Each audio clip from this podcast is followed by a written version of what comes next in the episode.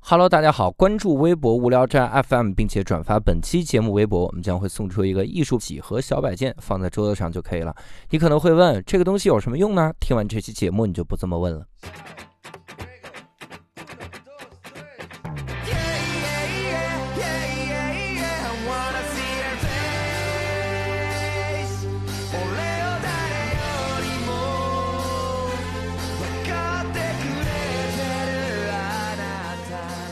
Hello，大家好，欢迎大家收听这一期的无聊斋，我是教主。伯伯，哎，刘少，好，我们这期厉害了哈，嘉宾差点就说话， 嘉宾特想介绍自己啊，嘉宾说我我好想打个招呼啊， 我们马上要介绍到嘉宾哈嗯，这期我们厉害了，厉害的点在于啥呢？就是嗯以前我们每次都能精确的说出嘉宾是干嘛的嗯，如果我们说不出来呢，嘉宾自己也能说出来他是干嘛的哈嗯，但是这期节目呢，厉害就厉害在我们说不清楚嘉宾具体干嘛，嘉宾自己投稿的时候呢，他也说不清自己具体干 嘛，哈哈所以我们就是莫名其妙。但我们有个大类哈、嗯我们这个大类呢，也跟六兽老师以前的这个工作有关哈。是也跟的，我和伯伯现在的气质有关哈，嗯我们今天 大家都笑了是怎么回事？嗯 我们这期节目会聊一下当代艺术 哈啊，当代艺啊术，当代你俩艺的术气质就是 全，不是不吧，我我什么意思？我也听不懂啊，是不是那是小？便池，哦我知道，是是是那是杜尚还是塞尚？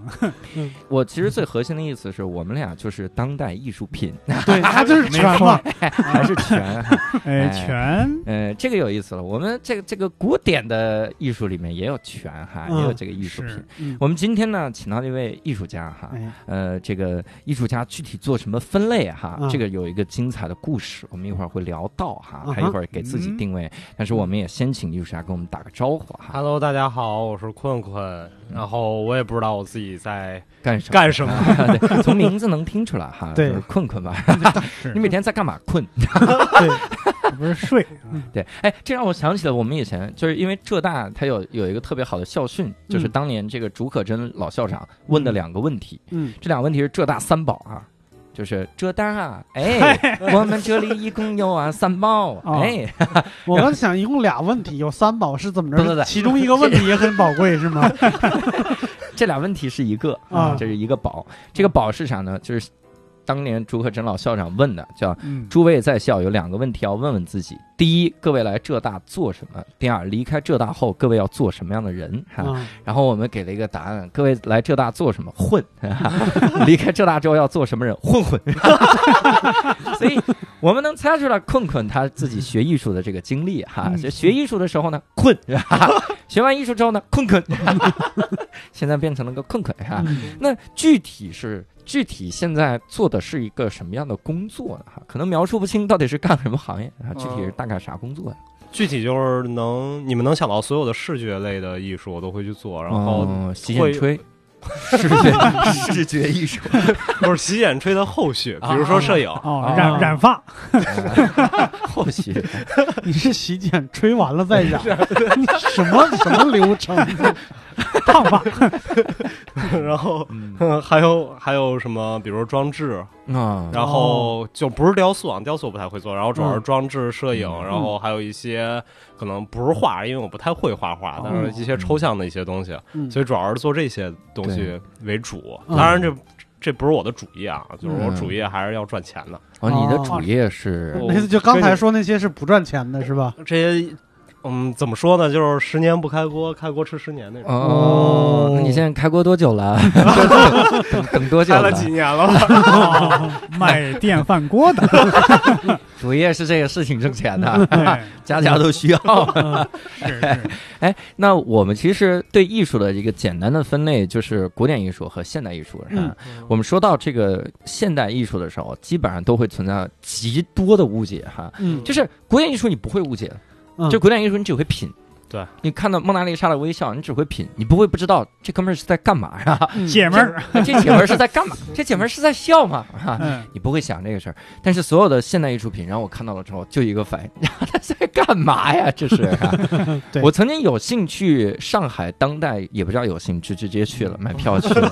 非常的简那单。是有钱嗯去，有我曾经有钱去上海当代艺术品博物馆哈、嗯我靠，一楼到五楼那个参观的，给我整个人整崩溃了，嗯，完全不明白是在干嘛哈。对，然后有一个有一个艺术品是干嘛？就是一个电视机，然后放在那儿，你要拿一个听筒去听那个电视机里面的那个声音，就是拿一个电话电话话筒，我就拿起来就听啊，就这个声音。嗯，然后这个艺术品想表达什么呢？不 知道。然后这就是一个艺术品，我就参观完 了。我这边又到隔壁哦啊，这有个艺术品要表达的主题是困惑，困惑是吧，或者是不要扰民 彷徨，彷徨。我还看过其中有一个艺术品，是有一个女的，她就一直在自述，她是一个嗯当代艺术家。我嗯我我觉得困困有可能会知道阿布啊。拉西莫维奇，哎，不，不是，她是个中国人，她是个中国人。我也我这这艺术是他的名字，他还没有有钱到能看那 个，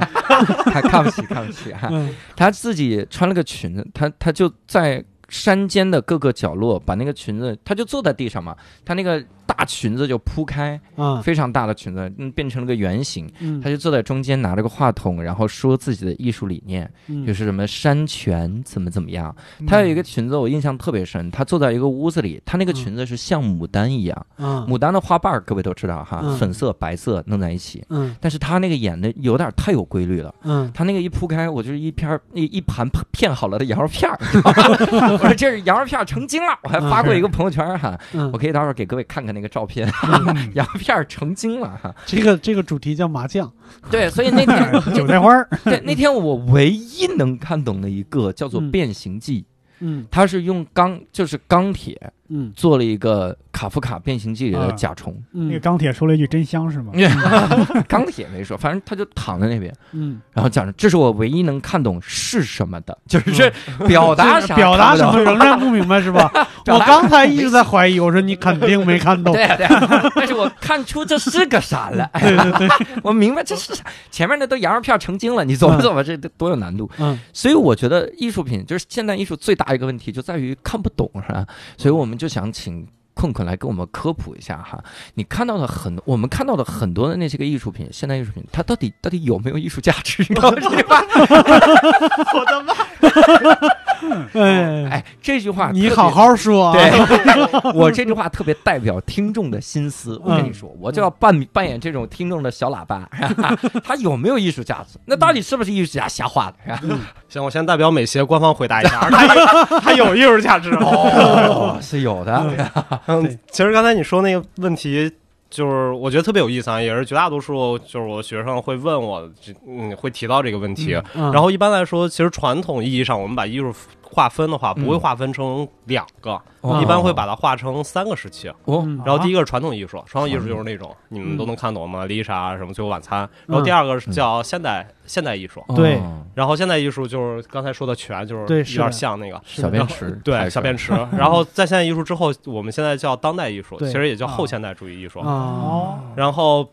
你会发现它的这种理解难度其实是越来越难的。是的，嗯是的，然后这其实最重要的一个问题，他们在艺术里面我们叫 narrative，就是叙事问题。嗯嗯就是传统艺术，你会发现全部都是叙事，嗯，对对对，你讲能故事对，讲故事。因为你传统艺术最大的就是它的起源就是给那些文盲嘛，是的，哎，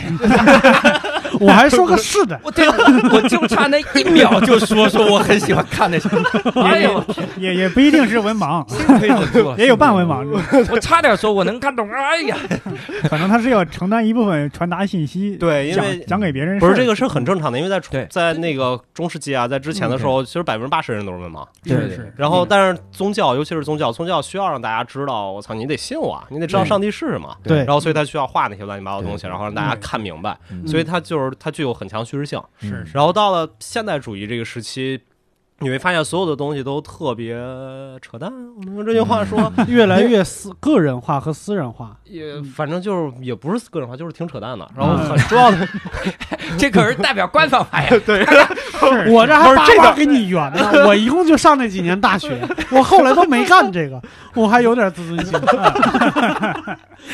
不是主要我我不是现代的，我是我是当代当的，代所以的那就更难懂了呀。嗯对对然后，因为这这个其实是有渊源的，就很重要的一个、一个问题就在于，就是我们认为现代主义的启蒙其实就开始是印象派，嗯，对对对吧？印象派乱七八糟，然后他画了很多东西都是画出我们能看到的，而不是真实的。啊，对对印象派就是现代主义啊，对，对，印他现象在印象派是现代主义的开端，开就开是端雾霾中的世界。对，可以可以哦可以。然后这个其实就我们往小里面说，就是他其实是就是反叛之前，你会发现所有现代主义的艺术家一开始活都特别惨，嗯，就是因为他们都是非主流，在当时。嗯对，就是还是西建主要是被骂的特别惨，对，因对为他们对就是因为之前我们会认为整个艺术是一个是一个藩篱，我们叫藩篱状态，就是一个栅栏，嗯，就是传统艺艺术里面那个栅栏，其实弄得特别就是防盗门，对谁也进不去。你要是能进到那个圈子里面去，你就会跟那个圈子里面人一起排斥外面，嗯所以你必须对对对符合他们。然后到现代主义，他们干的最重要的一件事情嗯就是我把这门给敲烂了。哦，嗯，然后，所以就是现代主义，他们在很在九十年代初的时候，有一段时期叫做宣言时期，在美国啊嗯叫 period 叫什么 announcement period，他们干的事情是什么呢？就是他们干的所有事情就是宣布我自己做这东西是他妈艺术，其他的都不是。哎 呀，然后，所以他们他们在他们那那段现代艺术的对最主要的核心就是质疑艺术本身到底是什么。对，啊就是你，所以你知道那个拳是怎么来的吗？嗯就是他走到那个呃叫什么卫生用品市场的时候，嗯买了一个嗯，扭身儿，在后边签了一个自己的名字，他告诉你不是这就自己是我名的，这就是啊艺术就签了一个名字嗯啊，签了一个名字，他告诉你这就是艺术，是哎呦我天，还有这给蒙娜丽莎加个胡时期子嗯好，不是这时期好做呀， 我也可以做这种艺术了啊嗯，这个我先稍微说一下啊，好实际不是这样，就是嗯杜莎那个拳 不是大家想那么简单，因为所有人都会问这个问题，嗯是为什么是他把是一小便池往这一放对就变成艺术品了？嗯其实并不是，因为杜尚在做小便池池的时候，他已经是美国。呃，美协类似美国美协的副主席了，啊哦嗯哇，然后就大家是以反正是一个小的基金会，但那个嗯非常有权威。然后当时他们有两个策展人，因为那时候还没有什么策展概念，嗯嗯然后但是有两个策展人就说啊，我们要达到传统艺术，所以我们要办一个展览，嗯然后那个就是 Armory Show 军军械库展，然后那个展览只有一个要求，就是你交一美元，你随便拿一个什么东西过来，嗯我们都能给你展，它都是艺术品。哦嗯然后当时杜尚是那个委员会的副副主席，然啊后他就哦想，我操，那这样，那你我就要挑战一下你们底线到底有多低。对，然后他就自己买了一个小便池，然后就跟六兽说，然后签了一名儿放过去，啊然后结果。这件事情他以为就顺理成章过去，然后他、嗯他想，哎，我应该被观众骂。嗯啊结果就是最牛逼的是，两个策展人发生了特别激烈的争执，就是到底要不要让他展。啊，然后就狂骂，然后一个人就说：“我觉得这是侮辱艺术。”另一个人说：“哎，那我们的宗旨不就是 对侮辱传统艺术吗嗯 对，？”然我后那们个宗人，旨是一美元，然后然后那个人说：“哎，那我们是有底线的。”然后他说：“ 什么？我一美元了，你我们还有底线？”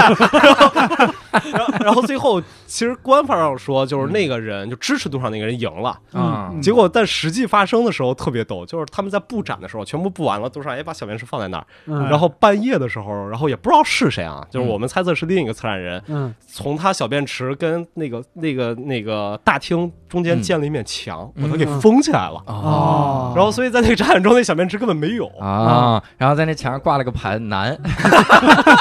真是小白裙儿了我操嗯，嗯别在里边展完之后又装又多了点东西，嗯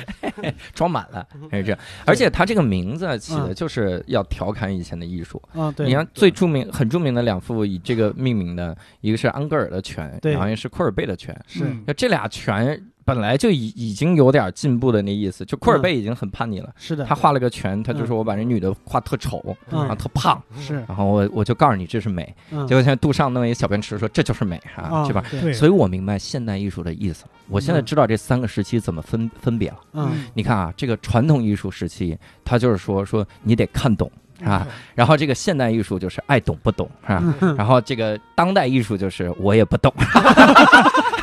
我都不懂。 当代艺术确实不懂啊，对试过他了，他造出来那个钢铁的甲虫的时候说，这他妈到底是啥呢？是变形金刚啊，那是啥？对你看的时候说这他妈到底是啥呢？然后作者就在你旁边，对呀，是啥呢？作者还说我还想听你说点啥来着，挺好。所以这是现代艺术嗯哈、那然那后当代艺术是然后我说当代艺术 其实这个就很有意思了，就是嗯现代艺术，我就像刚才那个教授说的，啊，就是现在传统艺术我们都懂，让大家懂，然后现代艺术大家是问艺术是什么，嗯，嗯然后到了当代艺术就是。现代艺术搞，大家谁都不知道艺术是什么，艺术家对在找、到底艺术是什么，嗯嗯所以其实它就变成了用亚斯兰托的话，就是一理论家的话说，就是现在那个当代主义其实就等于打破了藩篱，啊大家谁都可以搞艺术，嗯，但是就变成了他说是这么说啊，但实际上现在其实它还会有各种各各种各样的分类，只不过他们就会变得特别跨界啊。嗯，这就是变成了为什么我解释不清楚我要干什么， 嗯你能明白？就是因为所有的人都在同时干很多很多的事情。啊，然后回到刚才就是六兽跟教主说那个看不懂那个事情，看不懂那事情，其实从古至今大家都看不懂。嗯是传统传统艺术，你以为你看懂了吗？传统艺术你也没看懂。那是对看不懂，啊，然后这个其实关于这个点，我当时就是你就是我为什么想投的这个，是因为我听了你们跟黄志忠老师聊那期，啊嗯，然后聊到了就是孤独孤独那个问题嗯啊。对对，对然后当时黄志忠老师举了一个特别形象的例子啊，然后我特别反对。然哎后，因为它太形象了，所以不符合因为当你代艺能术。听 懂，能看懂，太具体反而不符合当代艺术。 批判的不是例子本身，而是例子的形态。 你举出例子了，这就已经符不符合艺术 了？ 不是不是，就是他那个例子，黄志忠老师说孤独就是那谜语，嗯啊他说世界上最孤独的东西是他妈谜语，对对对嗯，对吧？然后其实当时我听到这儿，我正在开车，我咵一脚就刹车，然后后边就追尾了，是吗？对，全追了。 因为这个事情特别有意思的点嗯在于，我在读书的时候，就读研究生，包括本科的时候，我们所有嗯的老师给我们灌输的观点是：你创作艺术一定要是个谜。哦，嗯，然后他们，然后这时候黄忠老师说：“你看那谜语多孤独啊！”他是什么？嗯嗯然后他当时提出的悖论其实是关于，就是如果你不想让别人知道，嗯那你为什么要设这个，嗯嗯，对吧？但是他设的这个又让别人知道，其实这个在当代艺术里面就是这个样子的。嗯，它哦它是一种谜的机制，这个机制的最主要功能是筛选人群。嗯就是你看不懂那个艺术作品，不是因为你不行，而是艺术家就没想让你看懂。啊哇，。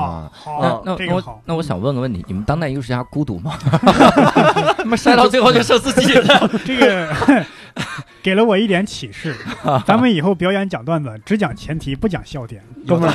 对哥呀，们儿，我人家是在那是艺术。我们是在咱筛们这选，也是艺术啊，我让你猜啊，我这也是个谜。对你好好好好回想一下刚才困困说的哈，嗯，做当代艺术挣不到钱，不就是因为筛选的太厉害了吗？那我也可以去卖电饭锅之类的。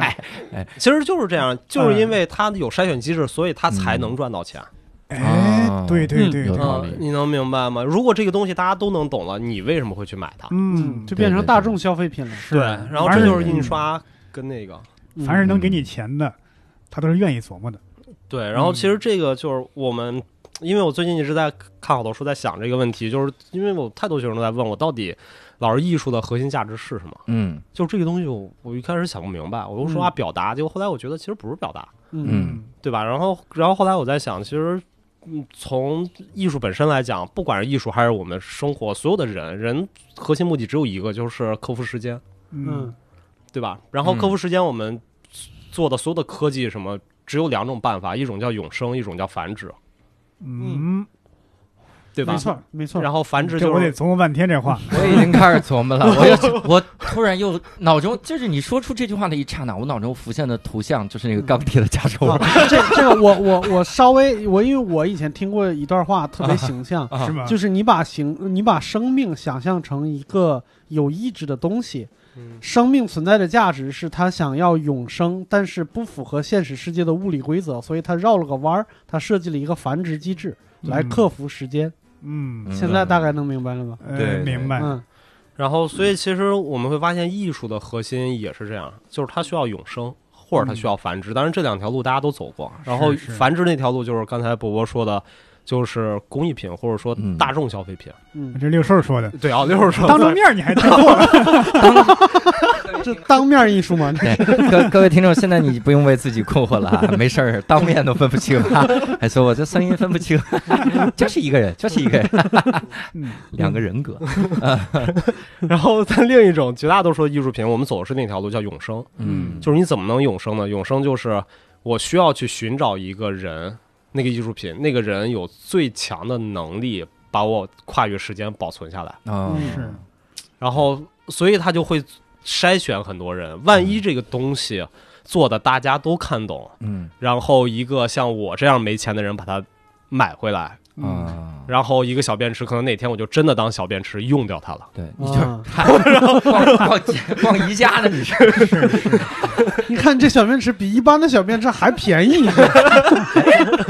你这么说还真是，你想一美元嗯到现在，那真的是便宜。嗯所以我想起了一个当代艺术的特别先锋的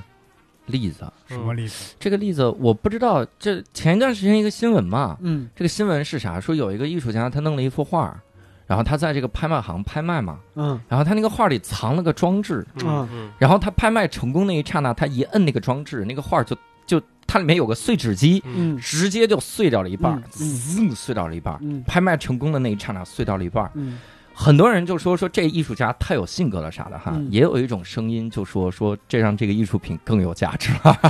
就是它现在更贵了哈，对。就是这样的首先，你管那个人叫艺术家，就会有人不认同。哦，为啥他他就 Landscape 不是一，他就不是一个嗯传统意义上的艺术家。但是这个嗯还请老师来说吧。嗯关键我们都不知道他是谁。对啊啊，嗯对就是 Banscake，他特别有意思的点在于，他所有的创作都是在街上涂鸦嘛，嗯然后他永远不抛头露面，嗯，然后也就是哪怕被摄像机拍到的时候，他也是戴着面罩的。对嗯，而且他被好多政府通 缉对，然后他被各种通缉啊，是不是画奥巴马像那个？啊啊，不是那个，啊不那是嗯个那个对，所以现在我们最多的推测是他是个团队，啊，对嗯，然后而且他的那种东西本身就是反叛机制，嗯，然后，但是其实我们就是我个人会去，就包括我的朋友他们，我们就觉得这事儿特别逗，就是你那么反叛，嗯你说啊什么我们要反政府，什么各种要公益，要这些东西，结果你嗯作品不是还拿到拍卖行去卖了吗？嗯然后你还是，而且他肯定百分之百想到这个东西，它碎了之后，它肯定价值更翻，你不是还是为赚钱吗？对对对对，的确是，嗯嗯，所以这个东西就是艺术市场跟艺术其实是完全两个不一样的东西。啊对嗯是这样这让我想到了《游戏王》里面啊嗯，这个当好像是城户光赖哈嗯，我忘了名字了哈嗯，他收到了收到了三张青眼白龙的。游戏卡牌的时候，第一个反应就是烧掉两 张，你这个跟跟我们我们国家好多玩古董的那个是一个意因思 为啊，收到一对儿啊，砸一 买个对儿杯先砸一哎，个，这个我这个我一直不明白啊。嗯，你看，你原来是两个各五百万，总共一千万，你砸嗯掉这不还是一千万吗不？是，不那是就完全不是了，不是世不是界上不是只有一他个。翻好多倍可以，嗯剩下那个可以翻好多倍。对所以明白了砸那个东西的人，他是没有道德的，嗯因为他是毁一个艺术来利用它提升价值。商业价值有道理。对对嗯，伯伯这个就是纯粹是卖电饭锅的思 想。那两个五十，你砸了一个，你不就一百吗？还能贵到哪儿去？ 你是怎么还是电饭锅？你这哎，对， 你应该更便宜了，就剩一个 了，你给我二四五吧你。 这种，所以是这是嗯是你看我，我觉得真的有的时候跟各种各行各业的人交流哈，各种行业的人交流，让我启发很多。 嗯人家根本就不希望大家都看懂。嗯，所以才不懂是吧？嗯对，所以才才能才能挣到这个钱。 对对对，才能流芳百世。 对，哎这厉害。这个东西反正是在现代里面我们会分成两卦，嗯，有一卦，因为我我在美国接受的其实就有点儿，嗯，怎么说呢，就比较难听一点儿，就精英主义教育。嗯他们走的那个艺术那一卦，就是一定要让大家看不懂。哦，然后就说我们我们老师当时最，我记得有一次在在我要毕业之前点评我毕业作品的时候，啊嗯他说一句话让我印象特别特别深，嗯，然后他就说什么。啊，困困，你的这个东西啊，是个老外啊。老外中文真好，啊老外 他说：“困困，你这个东西，全班人全都看懂了。”哦，他们是应该的，但是他说你从街上再叫一个人过来，他也能看懂你的这作品就失败了。哦然后我说我说为什么我觉得这个东西我想让更多人看懂？他说，对于对于他来说，这个是所有的艺术品能称作艺术品，那就是世界上只有百分之五的人能看懂它哇，这比例这么低，嗯啊。如果百分之五对比它高的话，那说明你这个东西已经不是艺术品了。嗯，对对对，其实你去想，这个比例一点儿都不低，是，哦一点点都不低。你知道中国大学生现在上大学的才百分之十几，嗯，嗯是是是，对吧？然后所以就他们灌输的是这这卦思想，嗯其实到我们也是。然后但是还有一卦就是从博伊斯开始，德国那些人他们就说人人都是艺术家，嗯嗯，就大家搞什么都是艺术。抖嗯音、快手，对， 但其实这个东西它永远会走向自我毁灭的一个路嘛，嗯就是因为当所有都是艺术的时候，那也就没有艺术了。哦对对对对对，对这个有道理是，是它对吧消解了艺术的意义。对对，然后所以这个其实就是两个不同观。当然现在还大家都呼吁什么，我们要创作人人都是人人人人都要看懂艺术，嗯什么一个艺术能教育大家。然后我每次嗯看到这种知乎，我都有我操扯淡，对我就回答就是扯淡。 对，你想想，人人都能看懂的艺术，那就是就是马路边上那个摇摇，啊，你就就是往里边投一块钱就可以摇的那爸种爸戏啊的，爸爸对对叫对，爷爷， 那个绝对人人都哦，能叫看爷爷是懂。吗？这还有更文盲，这投了一块钱长知识了，哦，不是奶奶呀， 这家伙，所以我我就想到了，所以如果困困回答那个奇葩说的那个题目，嗯叫救名画还是救猫咪的时候，嗯，他的第一句话肯定问那名画大家能看懂吗？说那名画是那个古典艺术，烧了吧， 猫更重要啊。对，没而准且烧了之后大家不懂了。对你想想，我烧了名画，但救猫咪这事儿，你是不是不理解？嗯，这就对了，这就是艺术，这这是是一个行为艺术，多完美的观对点呀、，救猫咪是一本非常好的编剧的教材。哎呦我 对，哎哎呦嗯这跳跃，哎呀，伯伯老师啊啊，这辈子伯伯老师看过就了本本人就是个当代艺术，没人能懂，一个都懂不了哈。然后我想再补充一下啊，因为我怕我被我的同行喷死。啊 哎没关系，哦你同行没有几个听这个，我们这节目谁人人人都能懂。 因为就是很多时候，就是有些人，就是我学生什么拿过来一作品，嗯然后咵撒泡尿在一纸上，啊啊，老师你懂吗？我说不懂。他说老师那这就是艺术。然后其实他嗯对我来说这不是艺术。然后这个就有一个特别有意思的东西，就是关于迷这个东西。嗯，嗯，如果你你只是一个迷，你没有线索，那他妈不叫迷。对，啊对对那就叫一句乱掰的话，对就像一个对保险箱，它再安全，它也需要有一个密码能打开。对是对是对是，对。然后，所以就是，其实当代艺术非常核心的一点就是我们怎么去看当代艺术的好与坏，嗯嗯，你明白吗？就是至少从我的观点来看的话，就是如果这个东西我完全能看懂，我一秒钟就看懂了嗯，那它一定是个垃圾。啊，嗯但是如果说我在这儿蹲十分钟我都没看 懂，那我觉得它也一定是个垃圾。是嗯，嗯，就是它至少要留下一些线索，让观者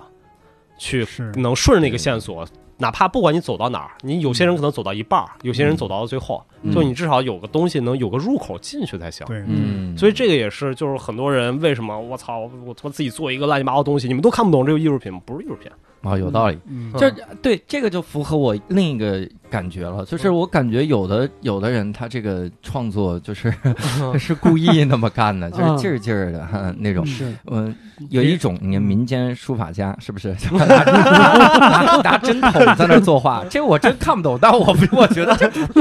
我那天看了一个写书法的，有一个人给他举着纸，两个人给他举纸，他从这边画画画画画画到那边人身上去了，这事儿没人能懂，但是我觉得这不是你这关个键是那边那个人也穿了一身白色的衣服，就做好准备了，你知道吧？太牛了，我嗯 你这个，我想起一个例子，是一个美国钢琴家搞的一个行为艺术，嗯，四分三十三，四分三十三秒，嗯，手放在钢琴键上不往下按，等了四分三十三秒之后，哎，我这个曲子就叫四分三十三秒。 嗯你说这样的是不是艺术？那当然激浪派，我操，这我可不敢喷。嗯这啥啥派？激浪派我哦就是小野洋子，就是列侬老对婆。激小野洋子，我我体会过他，他有一段唱歌，我我知道，我嗯说我看不懂，但这是艺术， 肯定的，对，确定这是艺术。啊对，你要说不是，会有人来弄你。 对对对对对，哎是艺术 小野洋子那个有人能看懂啊，他对不是摆了一个梯捡子衣服那，个对，约翰列侬看懂了，嗯，看懂了，俩人就结婚了，对等于好像比武招亲一样。对对，你看这就筛选机制嘛。是啊对约翰列侬的歌可是人人都能懂， 啊所以这就为什么所有小野洋子的粉丝都会喷约翰列侬。哦，就是你你会去看的时候，我前两天刚看了小野洋子的那书，叫《橘子柚子蜜》还是什么东西，啊他新出的，在国内。嗯，嗯然后他写了各种各样的游戏，就是你跟着他做比较艺术。然后，嗯但是你其实我们在就是我去读很多那种、嗯那种类似评论的一些文章，你会发现所有的小野洋子的文就是。他的粉丝都会喷列侬，觉得列侬毁了小野洋子、哇哦，我就啊！嗯咱就们大众听的版本是反过来的，对啊，是 啊，啊不，但实际这就是就是对于艺术家来说，他就觉得啊，小野洋子因为对跟列侬之后，他就变得更通俗了嘛，就哇变得哦我们是觉得他把列侬带跑偏了，他他都把列侬命搭进去 了，好吧？他带跑偏了之后，粉丝说你变了，你这搞得披头士解 散了，对吧？对啊，你这 是音乐史上音乐史上的一大罪人。 哦，那可能因为小野洋子的粉丝实在是跟大众比起来太小众了，这个声音没有被大众听到。对，的确是这样。我我看过嗯一个小野洋子的一个唱了一首歌，她就上来之后就一直在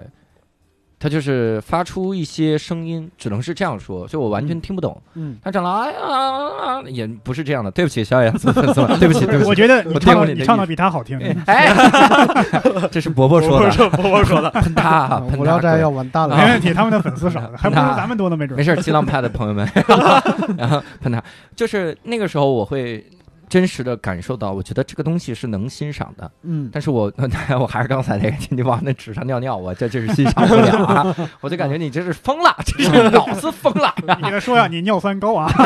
尿酸很高。嗯哎，还有一个我一个刻板的印象，嗯这个刻板的印象是啥？就是我其实做了一些功课，可能我嗯直接就做跑偏了，嗯以至于我这期在录制之前，我都特担心，特别担心。嗯说实话，刚才困困进来的时候，跟他聊了几句，我就觉得完全没这个担心了，嗯我就知道是我功课做跑偏 了。跑偏的是啥呢？我看了一个。安迪沃霍尔的这个纪录片啊哈，嗯我就崩溃了。 我说怎么跟艺术家聊啊？啊， 这是这是一个套啊！今天啊你还你还看的是安迪沃霍尔的纪录片，嗯，我是直接看的展，啊都没人 没有旁白给我解释， 我他妈从头走到尾用了两分三十 秒，都不到四分三十三秒。 对，你看，我之前也看过安迪沃霍尔一些个作品哈，嗯就是那个时候我就会崩溃，就这处在精神崩溃的边缘哈。嗯最著名的作品应该是那个玛丽莲梦露那个、嗯那个画儿啊哈，嗯还有一些重要的这个人物啊，嗯他画了很多，他还画了那个 Michael Jackson 哈，啊嗯画那些，他最早画的是可乐瓶儿。罐嗯然后我当时罐头瓶呃罐罐头头罐头罐头和可乐，Campbell 罐罐头和可口可乐瓶子，嗯然后我就我就仔细的去想，我说这一定有他的表达哈，嗯然后越看越崩溃哈，嗯因为他当时说大家怎么定义艺术，就必须是画那些个没没出现过的啊，嗯或者是画日常生活中的那些，但是没有人会认为商业商业这些东西是艺术，嗯对所以他就画商业的设计，他就是可口可乐瓶子，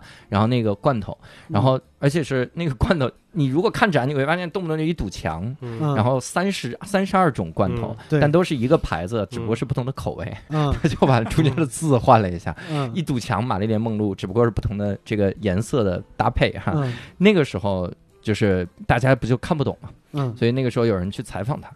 说， 我靠！我就是看了这个采访，我对今天的采 访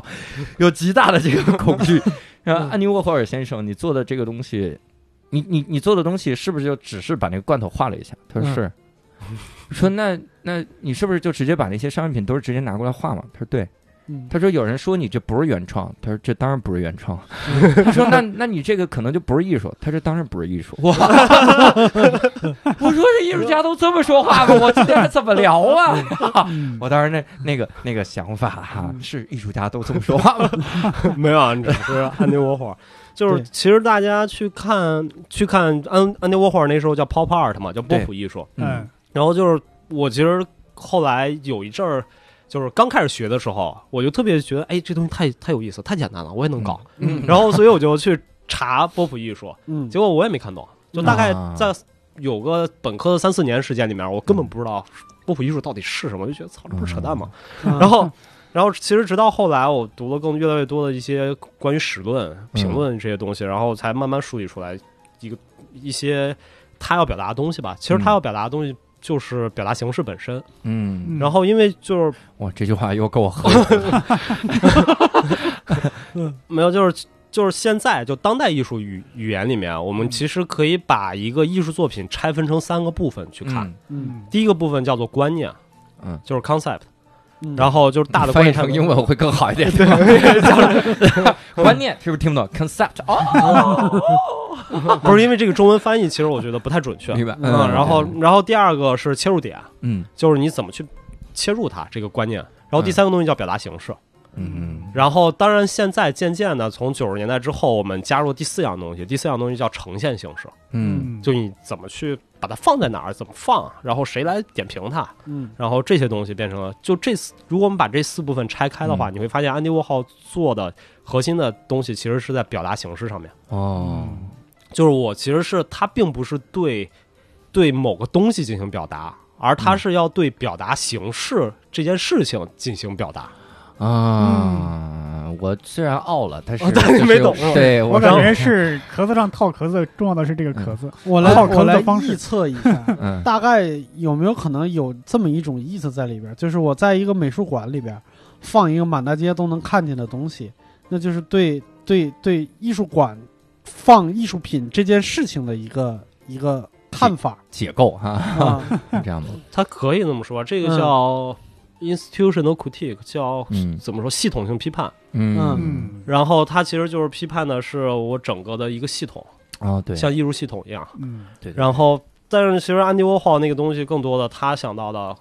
就是以我肤浅的理解啊，他是想把商业跟艺术做结合。嗯他更多的是想，OK，这个东西艺不艺术不重要，重要的是我要赚钱。嗯，然后在某种意义上讲，他他的意义，就很多时候我们在看艺术当代艺术作品的时候，你会发现一个艺术作品其实没有什么太大价值，就他这个作品不能说好坏，就像杜尚小便池，你能说这个小便池好，好也不是他做的呀，对是 啊，对吧？你这生产 的，对，人家说他他什么都没干，他给人弄模糟了。板好，人家工艺流程样样精，对嗯工匠 精神。对，所以其实它的价值并不在于他的这个作品好坏，嗯而在于他的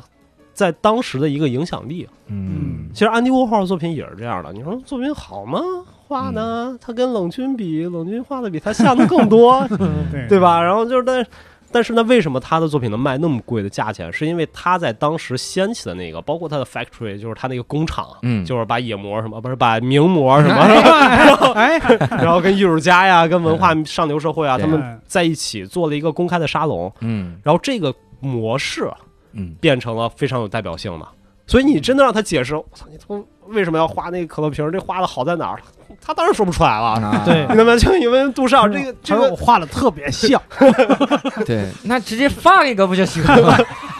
其实杜尚也是这个绘画功底很深厚的一个画家，对对对他就是按传统绘画，他也是画的特别好的那种人。是当然，嗯，嗯，他之前画的，他画立体主义嘛，就画下楼梯的少女，那个是嗯他就一幅画，然后他在纽约，他当时刚来纽约，杜尚是一辈子特别清贫啊，嗯特别穷，然后他在法国混不下去了，嗯然后很主要原因是因为一战各种就是那个嗯传统主义的复兴，然后所以他被迫到了纽约，然后到了纽约之后特有意思，就是大家都不认识他是谁，嗯然后但是别人给他介绍的时候也不会介绍他叫杜尚。因为啊不知道谁是杜尚，然后他们都会介绍哦，这个是下楼梯的少少女的作者，作者，哦 所以就他其实他的绘画是非常非常有名的，当时。嗯哎呀， 这就让我想起了这很多的这个古典古典的画家，他们会直接把自己名字画进去，把脸画进去， 你可能不认识我，我告诉你万一卖不出去呢？可怎么办？所以你看啊，这个理解这些个艺术品哈，嗯好像就是奢望，就是我们不去理解哈。嗯那你能不能跟我们简单的科普一下，就是你们艺术家会有哪些个线索去解读这个这个艺术品？比如说你现在看到了一幅画，你看懂了，但是我们看不懂，那你是怎么从你从哪几个角度看懂的呢？嗯，会有这个线索吗？这东西就跟我我说不出来，就是其实很多时候我们可以从，就像我们以以电影举例子啊，嗯就是当一个电影导演去看一个电影的时候，他会从、嗯哎这个镜头是不是该怎么哎一一镜到底，或者哪儿切，然后哎这个剪辑怎么怎么样。但是作为一个观者来看的时候，他只能看我操、太爽了，他又打了他，哇哦脑脑壳打碎了，然后就这种。嗯对对，嗯对吧？他不会去思考这个问题，所以嗯对于艺术品来说，我觉得也是这个样子。就是就是，如果我去看一个作品的时候，其实我在很大程度上是把这个作品解构掉了，嗯，嗯就我会从各个层面上去，而且我永远会去思考，如果我来做，我会怎么做。嗯但其实这种方法我，我不建议教给大家，嗯因为这个东西教给你们没有意义，啊对，因为我们是被筛选掉了，对，没有没有意义。因为但是更多来说的话，其实艺术作品在在很多很大情况下，他们都都上说的啊，就是当一个艺术家做完一个作品的时候，嗯他的作品就已经不不属于他了，嗯就是一半属于他，一半属于观者。嗯其实更多的是观者怎么进行去看待这个事情的，去解读它，对，去解读它。然后这个时候就会产生两种问题，这就是其实我们在思考这个问题的时候，我看现在就是中国的这个当代艺术史的时候，我会嗯有特别深的感触，就是就是所有的艺术作品你要去理解。啊嗯它寻求的一个非常核心的价值，艺术作品的一种表达方式，就叫共情性，嗯嗯就是我要跟你产生共情，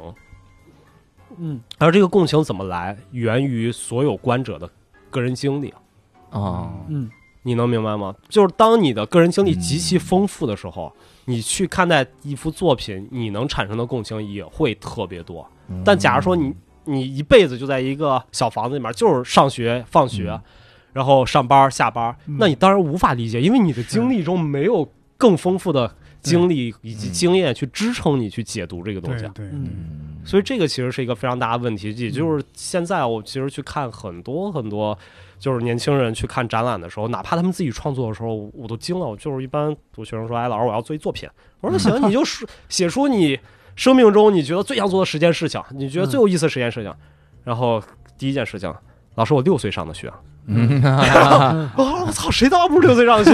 啊 然后第二件事情，老师，网络暴力太可怕了。我 说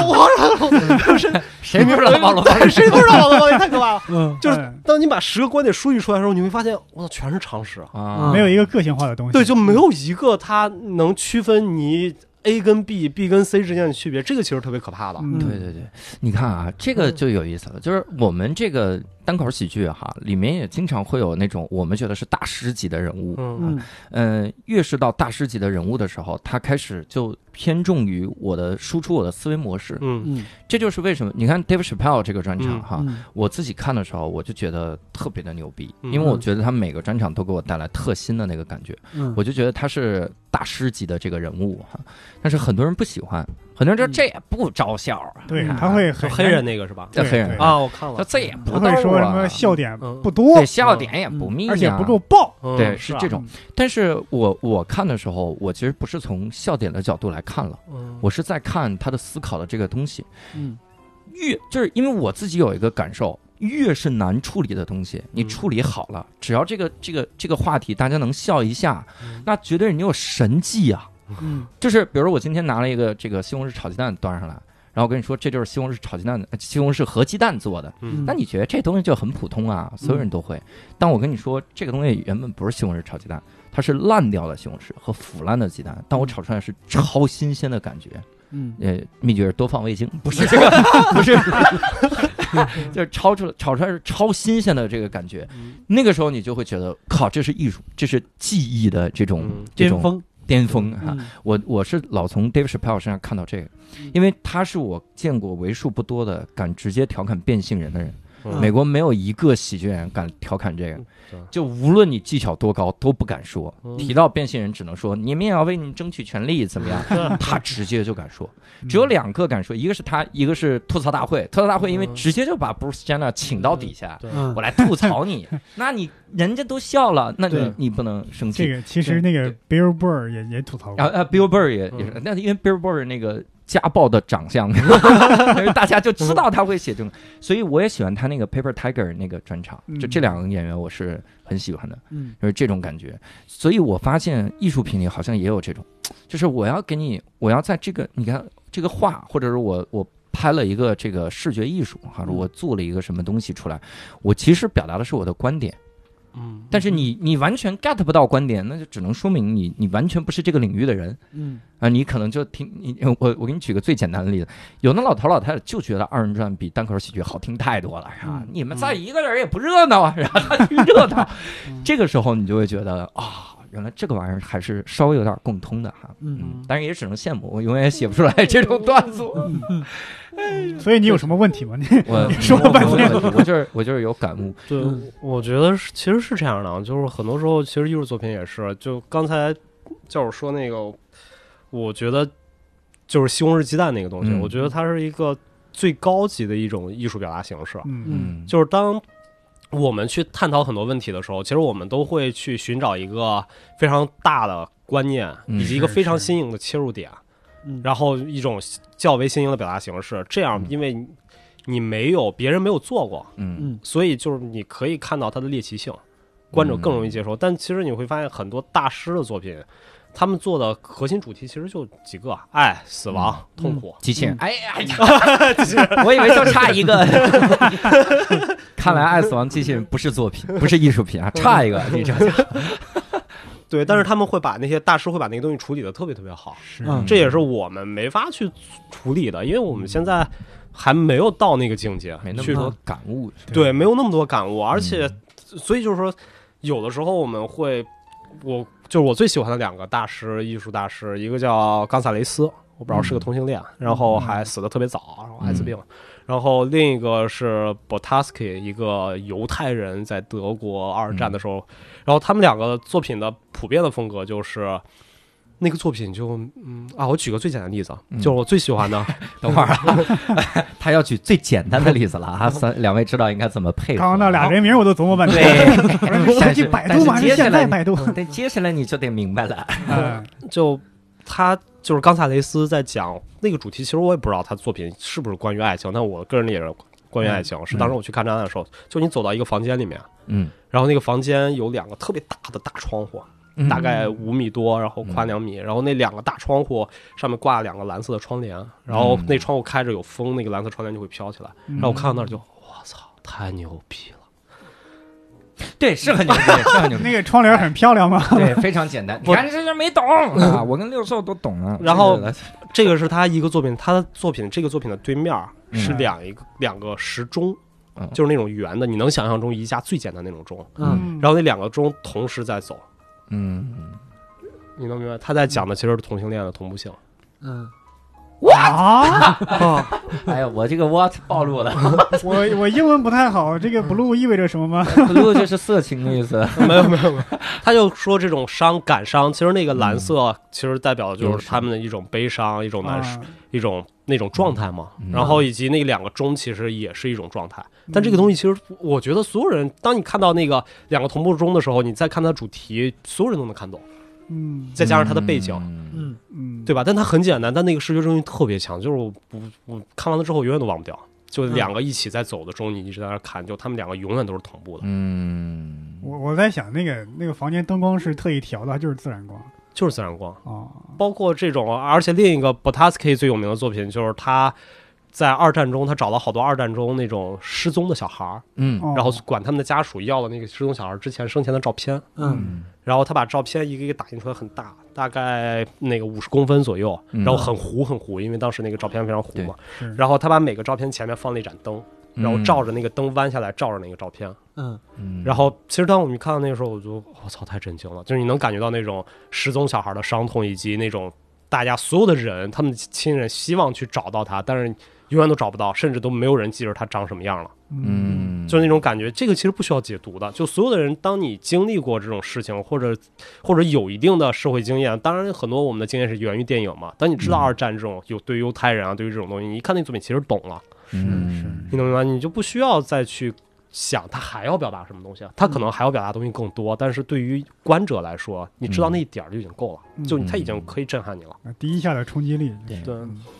这个我想到了一个电影嗯儿啊，这个电影我现在我第一开始还是当反例，准备嘲笑一下当代艺术家的哈是吗，但我觉得这个可能里面就还有它是真你正没的看深懂意，是吧？对，有可能有深意。 什么电电影？影，这个电影特别好，是本来是法国的电影，叫《触不可及哦》，我看过啊，然后就讲的嗯是一个艺术家他自己这个呃这个嗯高位截瘫了，嗯然后他只能用一个护工嗯来来照顾他。嗯美国也翻拍了，而且嗯美国两个演员大家都认识，那个嗯高位截瘫的是那个谁，《绝命毒师》里面老白，嗯然后呃，演他的黑人护工呢是 Kevin Hart，Kevin Hart 来演。然后这里面有一个经典的情节，就是当时那个黑人护工看他去卖一幅画，嗯，然抽后象嗯那个，对，特抽象一画，就感觉是墨，就是说这这个是彩呀、泼上去了哈。嗯颜料泼上去了，然后他说这得卖多少钱？他说一万美金。他嗯说哇，这一百一百多万，一千万，一千万一美千万金，美金，啊一千万那都一千万美金，那我也能卖 了。哈他说我至少我能卖一万美金，哈，嗯他就他就有一天他就开始创作哈，嗯他在地上拿着个画画布，然后他就拿这个颜料，他就琢磨，他说这儿甩一下，哈 嗯然后这儿甩一下，哈嗯，然后就甩出来一幅画，嗯甩出来之后呢，他就让这个艺嗯建成呃这个艺术家帮他卖，嗯 他说你给我卖一万美金哈、然后这个果然就找了一个这个商人啊，就是嗯一一个买画的人哈、嗯收藏家他，朋友，呃，他朋友哈、然后这个艺术家就说说这个画儿是一个新人作家画家画的，嗯嗯他朋友说了一句话，说我看得出画风还很稚嫩，嗯然后他说对，但是他潜力无限，嗯然后卖了一万美金，嗯真啊卖然了后，对，真卖了一万美金呃说，一万，我怎么记得三百五十万？啊三百五十万美哇金。你们俩看的版本不一样咱俩看的版本不一样不是我啊， 反看的正就特别是美贵。国版的，我看的是法郎吧，有个差价在这儿。你是你看的是国产的吗？对，嗯反正特别你贵。看那个画是凯文哈特画 的，哎，他他 这真是不值 这么钱呀、所以那个时候，那个时候我第一开始准备的这个素材，我就说想嘲笑一下当代艺术啊。我说你嗯看看这什么人都能画。嗯忽然我就想到，万一那个人他真的就是特有天赋的画家，嗯也许他真的就表达出来他那个观点。而且你想，那两个人说的话，他说我从这个里面看出了这个稚嫩啥的哈。嗯，然后画上，呃，困困摇头 了。哎困困说你没理你解错，难道他不就是应该他想妈在，嘲笑万。一是这个护工画画被名家卖出三百多万，这件事儿值三百多万呢？啊，哦，哎，你这个思维已经很当代了。啊对，当代艺术了啊。那个画的主题就是 稚嫩，嗯，不是 其实我不是，其实那个他后面解释了呀，就是那那个电影再往后五分钟，你只要再看五分钟，我我看你没仔细看了，你你我，OK，看了那个五分钟说了什么？那五分钟，然后那个那个那个高位截瘫就是那个富二代，不是嗯富一代，然后就跟那个黑人说说这个画我只能给你卖一次，嗯就一次是它是可以被卖掉的，嗯嗯但是你不可能再卖掉第二次了，嗯嗯就是因为这个东西是它涉及到另一个。就是现在，当然就是非常核心的观点，叫在场理论或者叫场域理论，就是这个东西在哪儿，你能明白？就是我举个简单的例子啊，就是现在我们就是，假如这个矿泉水瓶，一一个农夫山泉摆在我们这儿，它就是农夫山泉；但我摆在什么大英美术馆，那它可能就是个当代艺术作品，大家就会理解。嗯然后其实他那个黑人，就是他之所以能卖出去那幅画，第一个嗯是那个富翁把他的画裱了起来，裱得特别好；第二个嗯挂在了自己的家里面，哦，然后第三，他向他作为一个引荐人、嗯推荐了这个。给他的朋友推荐了这个人，嗯所以这一切，他所有的这些东西造就了这幅画的价值。对对对，然后，但是他不能再重复，因为再如果再卖第二张画，可能那个人就已经识破了。嗯是。是，所以这个其实就是一个，我明白咱俩区别在哪儿了。这五分钟我也看了，但我理解的是，我就帮你这一次忙啊。 然后哎，接下来你该好好帮我忙了。这再一再二不能再三再四，我理解怎么这么日常？啊事不过三。这电影我得好好再看几遍。是是，不是你应该多看点艺术理论了。是得看，我也看不懂啊，关键是嗯场域吧。所以，如果在收听的听众们，你现在能去纽约大都会博物馆，你发现垃圾桶里面有一张纸巾的话，那是我留在那儿的艺术品。 那是垃圾桶，好鼻久涕可不 算啊，只要再平移两米，就是艺术品啊！对我，但我就应该随地扔的。我当时有一刹那，我想这怎么？哎，我在你还得扔到自己带个台灯照扔着到那埃张及纸。馆，应该扔到埃及馆，哎然后拿个台灯照着它。扔埃及馆没用，这他妈不是当代艺术。哎不是，其其实刚才教主说有一个电影的时候，我特别紧张，啊，嗯你怕因没为看过 是吧？不是不是不是不是，那我肯定会看过嗯的。然后但是但是去年因为有一个电影特别特别有名，叫《方形》（Square），我不知道你看没看过。嗯，我下了。我现在行我现在想的是，你们所谓的有名跟我们所谓的有名不是对一不回是事对那个是真有名。那那那那那个我看过片段没看完那个，然后那个其实就是我看完之后，我觉得他是那整部电影就是对当代艺术最大的讽刺，嗯哦，就他，因为他讲的他其中两个作品，第一个作品是。他讲一个艺术家，那个艺术嗯家在画廊里面卖一个作品，那个作品是从哪儿我忘了，卢浮宫还是哪儿收了一堆灰，嗯然后在那个， 然后把那个灰摆了一个正方形，嗯，然后在画廊里面卖，然后第二天开展。嗯结果当天晚上的时候，然后那个那个打扫卫生那个开着那个小车，呜就把那个灰给扫没了。 然后第二天那画廊，我操，怎么办？然后就马上开展了，怎么办？嗯 然后那几个画廊主说：“哎呀，反正都是灰，他也不知道，再给随便给他弄一点嗯儿摆啊上。”所以就特别讽刺。然后他最后结尾的时候也是特别讽刺。最后结尾的时候，他就是那个什么卢浮宫举办那种多少年就每年一次的那个慈善募捐晚会，嗯然后每年会请一个艺术家。他当时请了一个、一个那个什么一个行为艺术家，那个行为艺术家作品是把自己变成一只猩猩装成。嗯嗯， 嗯，就装成一只猩猩，一开始就那个特场面特别尴尬，就是嗯那个所有的人穿着西装，然后打着晚礼服坐在那个就是圆桌上面，嗯然后就一个男的就穿一内裤还是还是什么东西，就哦哦就进来表演，就所有人都尴尬，特别特别尴尬。嗯嗯然后嗯大家就想这个东西怎么还不完，怎么快完了，快完了。然后后来那个猩猩准备要走了，嗯，然后大家都觉得哦要完了，结果那猩猩回来啪就打了一个一个老头儿头一下，嗯嗯然后这时候那老头儿特淡定，也不能动，因为他觉得这是个表演的一部分。啊， 然后他就开始就疯狂就啪打人，然后揪人头发，然后 干嘛？然后所有人就在那儿淡定，嗯， 这是个作品，这是个作 品，这是个作品。 然后直到就后来，然后他把一个人一个男的揪起来揍了一顿，然后把女的就要强奸那个在那当时吃的女的时候，大家才发现，我操，这个作品有点过。啊啊，然后就就哪怕他在第一个要强奸那个女的时候，大家都不敢上去，嗯因为觉得这是一个作品。嗯就不能破坏。然后直到他真 的要要强奸的时候，啊一帮人上来，我操，把他揍一顿，扔 了，这一妈的作品。啊，哎他们共同完成了这个作品。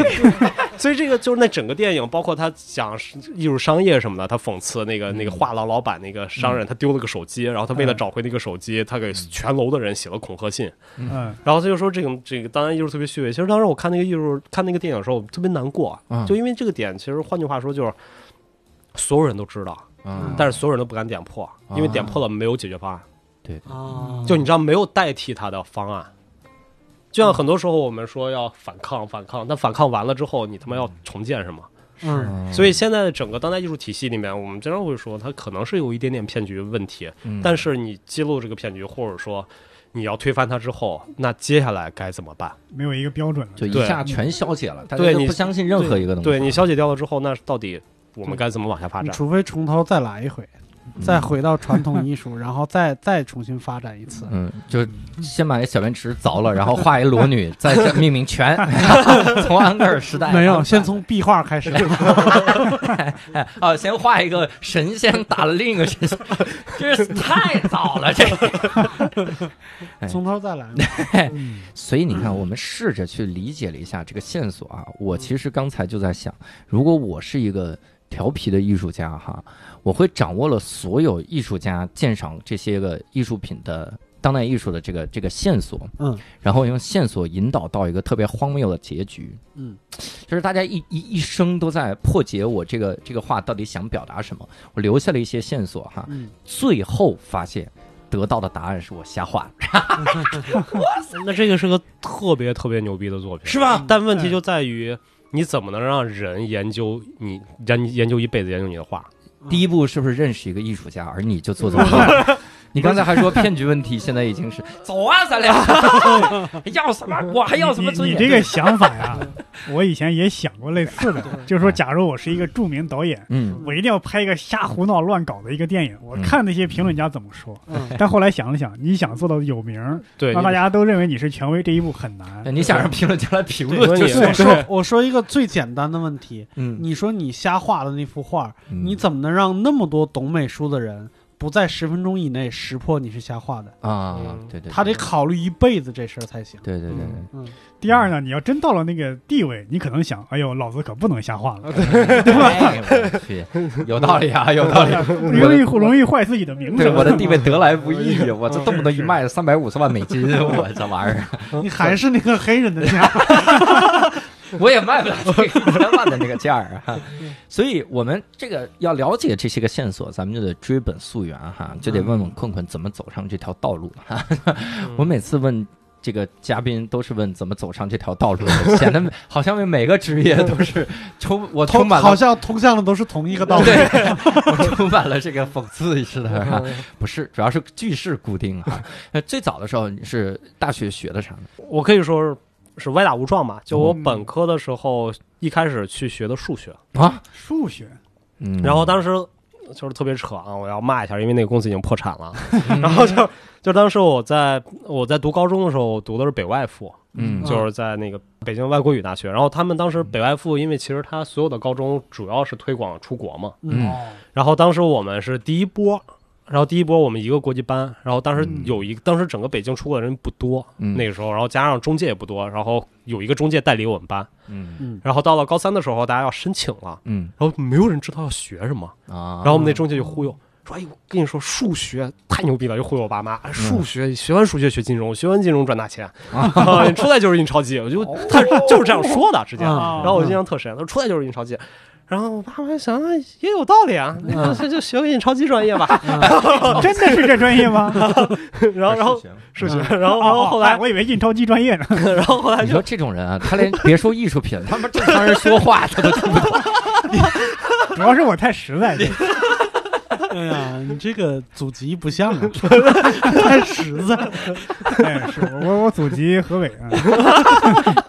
然后我嗯就去学了数学。然后当时我其实倍儿牛逼，因为当时我是文科生。嗯然后但我一想，大家都说美国人数学是垃圾，老子到那儿就是第一。嗯然后直到第一次考高数一的时候，我慌了，就是我我每节课都去听，嗯然后拿个卷子来不会。嗯嗯然后非常重要的一个原因是，美国那个试卷儿嗯全是应用题，当时我们考的那一段儿啊那么长，对啊，就是就经常你我在那当时应用题里面只能看见呃 car，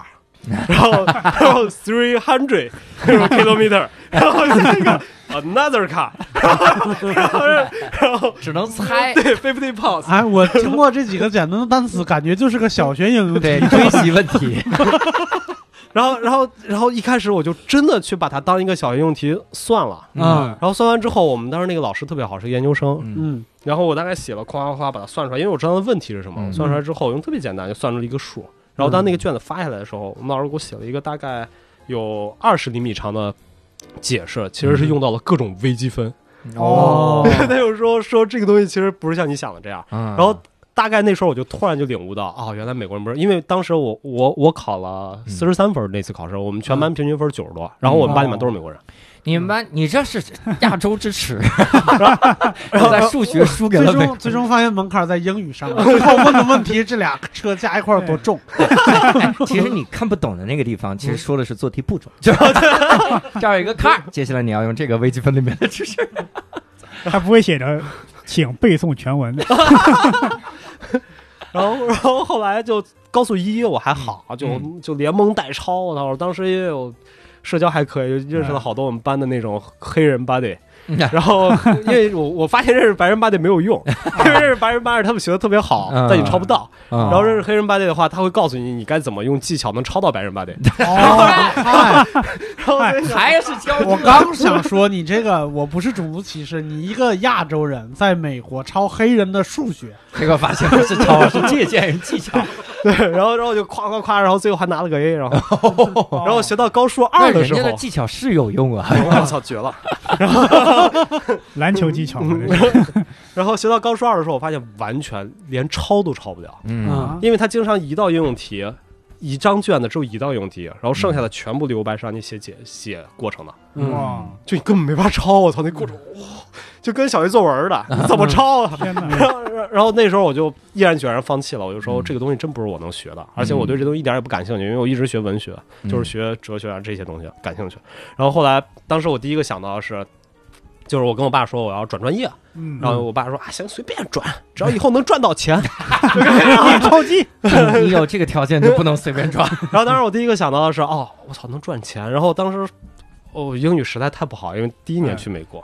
然后我就看有一个 engineering，我觉得哎，engineering 可以赚到钱。然后前面然后我就想，那我要找 engineer 里面 engineer 里面要偏文科的那个， 嗯哦然后他们就有个专业叫 civil engineering，我想嗯哎，人类工程。嗯，人类工程，然后我就去了办公室，然后当然啊，就是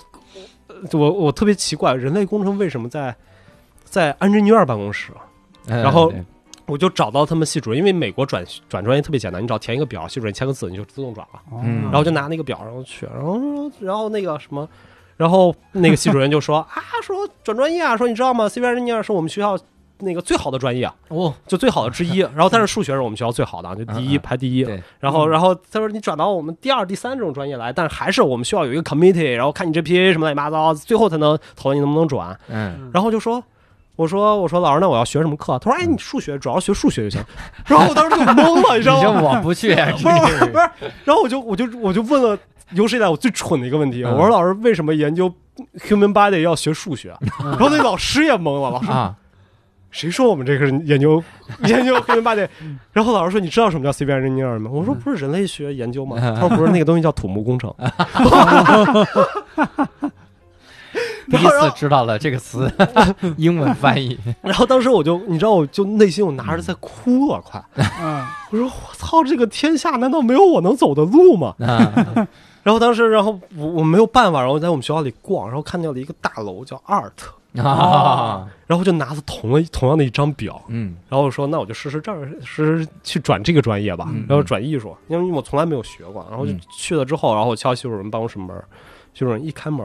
然后他就问，哎，你找谁啊？我说找你，然后他说你干嘛？他说我要转专业，然后那系主任没说话，过来嗯咵抱住我了，就 welcome。我哎一听方韵，我就那种，我操！然后，然后我什么都没说，然后他咔就拿过来签完名，然后就他妈给我说你，然后，然后而且他都没有给我那个表，达，还说我帮你交到 Miss Trader，然后就他又怕我反悔，你们 那种，你要我这我都不敢去了，把表给我。不是，然后当时真的我就说 what，然后就不明白，然后后来才知道，就是我们。我们那个学校的二的招人太难了， 就是啊他妈没有人，我操！因为是个理工，就等 于你在、哦你在在什么清华，你要学一个什么哲学系，啊学一个 对，就类似那种特别扯。然后还 还不一定是清华哲学系，是北理工的哲学啊，系。对对对，然后所以就，但是当时我去嗯学的时候，我还是蛮感兴趣的，因为我们那个学校的系主任是一个特别有志向的人，嗯， 嗯，然后他当时是纽约市版画协会会长，哦， 然后那我不知然后道那但是意味着一个什么？就意味着。在这个学校教书是他的耻辱，嗯哦，你能明白吗？嗯他是版画协会会长，但哦他在你知道纽约的艺术学院比较好的太多了，嗯就你能是有十个我能数出来。嗯但是他是纽约州的啊，但他在一个连屎都排不进去的一个学校，嗯啊啊然后他就觉得那是他的耻辱，所以他一定要我操把这个专业弄起来。啊！哦我以为他一定要转学校呢。 哎换美工美作美国很多教授是终身制的吧？是吗？啊、他哪儿？然后但他不上，他第二年就被撤了。看来是劲儿使错地方了。然后但是他他那特别好，然后他他在那一年，也就是我读大一那一年里面，他嗯招了很多新的老师，嗯然后包括、筛选机制也是特别民主。就是我们当嗯时因为我要转那个专业，我们有四个方向：油画、版画、摄影跟嗯雕塑。然后我走的我是双专业毕业的，就是嗯版画跟摄影，嗯所以当时我特别喜欢摄影，因为我觉得这东西没门槛儿。嗯，哦，你能明白？就是我要学油画，我学不了；我要学版画是稍微有点难，学雕塑 你更没这个戏。想法真是个富二代的想法。摄影的摄影的门槛不就是钱吗？不是摄影，因为当时我有了简单的了解，我们嗯老师说你有个手机就能学摄影，哦，然后所以就我这个老觉师得的这教个育理念，对完全没有非门常槛。好，非常好。嗯然后当时我们去去那个，但是当时我们的唯一一个摄影老师走了，嗯然后就涉及到我们大学要招一个摄影老师进来，嗯嗯，然后就然后那特别有意思，然后他招人的时候是在一个班里面，他要讲一节课，哦你，随便讲什么东西，讲一节摄影课，然后一半儿的是全系的老师，另一半儿全就是我们学生可以随便听，嗯然后我们可以投票给老师决定选他去来留是吗对，决定决定他能不能来。哦，然后当时我觉得特别搞笑的一件事情是，我们我我大概参与了三次这种活动吧，嗯有两个老师长得一看就是艺术家，就特邋遢，嗯然后那种，嗯，然后学生就特别不喜欢。但其实那两个人，我现在想想就特别牛逼。水平特别高。嗯对，然后还有一个人就是那种中东人，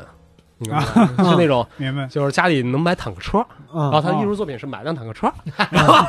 然后然后啊，然后，然后就是那种我操，穿一身西装，然后大嗯油头，一米九多，然后留那种胡子，哦，巨帅！就他一进来就所有人，哇！ 看呆 了，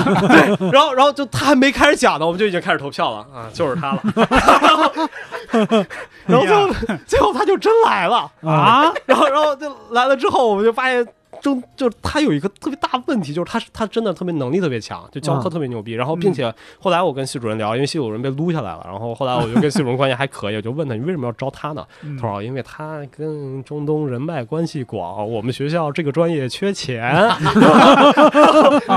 可以招一些富裕国家的 学生。对，然后然后就巨逗。然后你知道当时我们贫苦到那种什么状态，就是我们暗房，嗯啊然后暗房就是要冲洗，要用溶，嗯要用各种溶液嘛，世纪，嗯对，，化学 试剂。嗯骗子，刚才还说用手机就能拍， 哎 还是小暗房，对，然后暗房我们不用花钱，这全不部是学老师校为免了费多招几个学 生编的吗？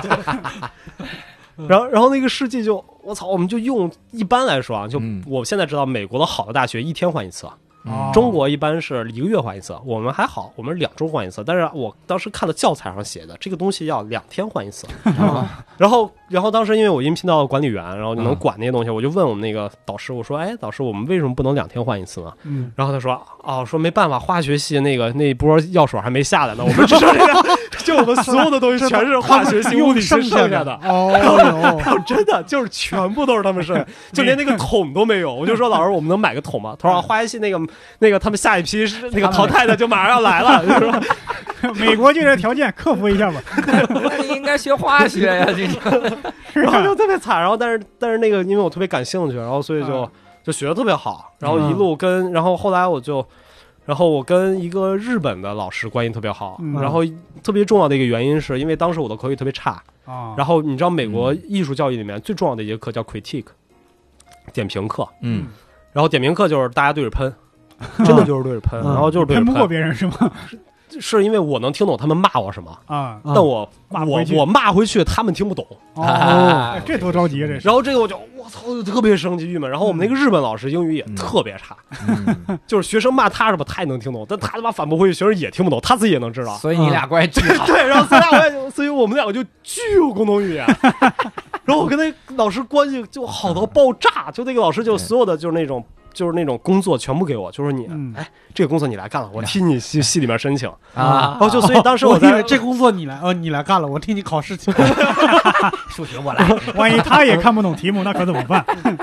所以当时我在整个系里面同时干了三份工作，哦，然然后那三份工作全是不招本科生的，嗯然后但是全是因为那个那个日本老师老， 然后你就全干，然后我就全干了，然后嗯疯狂赚钱，然后。然后后来我就从，然后那个日本老师教给我最大的道理就是说，如果你要搞艺术，你最重要的一件事儿，你要会 social。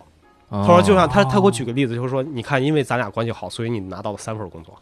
哎但是你跟另一个老师，因为我们还有一个油画老师，嗯那个油画老师是一个老太太，嗯推着轮椅，有老年痴呆，嗯，然后但是是每年学校给他巨多钱，就是因为他有名到被艺术史写进去了哦天哪啊、就在艺术史里面，就是从从现代主义艺术史到当代艺术史都有他，哇，就在你哇那时候能找到。然后活过了两个时代，对，然后太厉年龄害那么大，然后所以，但是那个老师最大的问题是，就是他给我们的价值是，他用来写推荐信，嗯 你能明白啊，吗？我嗯懂了，我懂不教课是吗？ 他也教，啊但是教课他他特别牛逼，他那班只有十个人，啊他上了一年下来，那十个人他都不知道是谁，啊，对，你们就对因为他阿尔兹海默症问题，对，然后然后就特别，然后特别有钱。然后我们我那朋友也特别好的朋友，然后后来也考特别好的学校，然后他就说，然后那是个特别有钱富二代，然然后他说啊，我要为了我要让他给我写一封特别好的推荐信，然后他买了一个我不知道那是什么东西，嗯但是是那个叫什么那个配饰美国的那个特别有名，跟卡地亚差不多那个啊 Tiffany，啊，一啊个 Tiffany 那么大的一个盒子，就大概直径八十厘米的一个大盒子，呃然嗯后就给了那个老师，然啊，后因为老师特别喜欢奢侈品，然后那个老太太。嗯嗯然后还拿个，哦太高兴了， 然后然后然后就疯了，就在轮椅上，这可是被艺术史写进去的人，这么，哎呀，这有有损艺术家风范，这 是。然后然后我们那个学生说：“您帮我写封推荐信吧。”然后那嗯人，然后他说：“好，没问题。”说明天你过来找我，然后我帮你写一封推荐信。啊，然后我朋友就第二天去了敲敲门，然后一打开门，然后那老太太：“你谁呀、啊下次就他妈得当场写，然后就然后我学生哦崩溃了，然后他说：“老师，我想让你写信推荐信。”他说：“我认识你吗？”然后他说：“老师，我学我跟你上了四年的课。”然后就那种特别崩溃。然后然后然后当时我们那日本老师给我举的例子，就说因为你跟他不熟，所以你就拿不到他推荐信。啊，他说：“你知道，你拿不到他推荐信，你就不可能上耶鲁。哎呀，然后他又跟我们说，说我们当时我们学校里面有一个人是我们所有人校园暴力他的一个美国人，就我们我们所有人校园暴力，对这得真的多是惨这是所有能被人一个亚洲人校园暴力， 能的，你相信我，因为所有人都特别讨厌他，因为嗯他是一个一二代，一二代，就是他父母都是比较有名的艺术家，然后他哦原来在 RISD 就是在罗德岛艺术学院，就是美国最好艺术学院上学，嗯结果后来他们家搬家了，嗯，然后搬到了我们学校旁边，然后他嗯爸妈就让他转学来我们学校，嗯然后他那个段位基本上就等于我们讨厌他原因是因为太好了，对，就不不是因为太好了，是因为嗯他的那个段位基本上在大二的时候，等于我们我们现在的研究生研一的水平，哦哦，导致一个最大的问题就是他在说什么，没有人能听懂，啊，就只有老师能听懂。嗯然后，所以我们就觉得嗯他，但是他说的，现在我想想特别有道理。然后，但是嗯当时我们就觉得，你他妈说的是什么？对，说的是啥？欺负他对，嗯然后然后所以我们就各种羞辱他，啊，然后就作品，然后他又过得啊特别特别特别特别抑郁啊。嗯然后后来，但是当最终要考试的时候，我们那个日本老师说：“你看到他了吗？”嗯嗯，然后他的命是注定进耶鲁的，说不定他哦最差没有考好，可能进哥大。嗯原因哦是他的爸妈，就是他不跟我们玩，但他跟所有知名艺术家在玩，啊，你明白吗？嗯对就是他圈子不一样是个圈子问题，所以他又说，嗯如果你你 you want to be an artist，就是你必须要搜必须索，会搜索，对你必须要打到那个圈子里面。对，是哇，所以其实这个这一点对我来说就是落差特别特别大吧。嗯就是后来其实到到了后面读研究生阶段，因为我没有特别关系特别好的老师，嗯老师都会在官方角度说啊，艺术家其实可以不用 social 的。啊，但其实嗯就是我在本科的时候跟他在聊的时候，那个老师他就说，他做的他之所以能留在美国，也是因为 social，嗯，就他做了一件他也不知道自己是在做什么的艺术作品。你嗯然后你应该去找那个老太 太， 对，不行，那老太记 不住我。就当场写吧，当场写，对你想想那个帮黑人卖三百五十万那老头儿，就是绝对是 social 来的。你给你给他说呀，那个 Tiffany 的盒子其实是我送的， 啊，对，你说，哎，昨天我的 Tiffany 送给你，有有有看喜欢 吗？ 就直接用进去，而且由于他记不住，但他能看到 Tiffany，所以你们全系的人都 可以去啊 Tiffany，每天聚一次，对我你那每 Tiffany 天就在门口等着就行了，看有人拿 Tiffany 进去，一出来你就进去，然后你说我改主意了，咱现在写信。老太太说可以啊，可以啊。你叫啥来着？这样这样你们专业的人，所有人都能进耶鲁。耶鲁疯了，这怎么这老太太现在最近这么狂推荐呢？ 后来我就开始， 嗯，就是就是本科毕了业，然后我就说啊，老子要要去当艺术家，所以我回来，当时本科毕业之后我回国了。然后就回国一段时间，因为当时找了一特别好的工作，嗯然后那人那找了一个艺术家，他在招助理。嗯哎呦，我实在我都不知道该能不能喷他，就是那艺术 家在招助理，啊然后那艺术家是耶鲁艺术史博士，哦然后辍学，啊他读了四年，因为美国的博士很难毕业是吧，文科都他妈辍学，我就没见过一个读 完的，啊我认识的，因为他要读少说最少五年，然后一般长的八年，嗯，就没有人能读八年下来。对对对，然后当时我就觉得，哦，他特牛逼，然后回来，然后我就回国当他助理去了。然后那一段惨痛的在上海的经历，我操，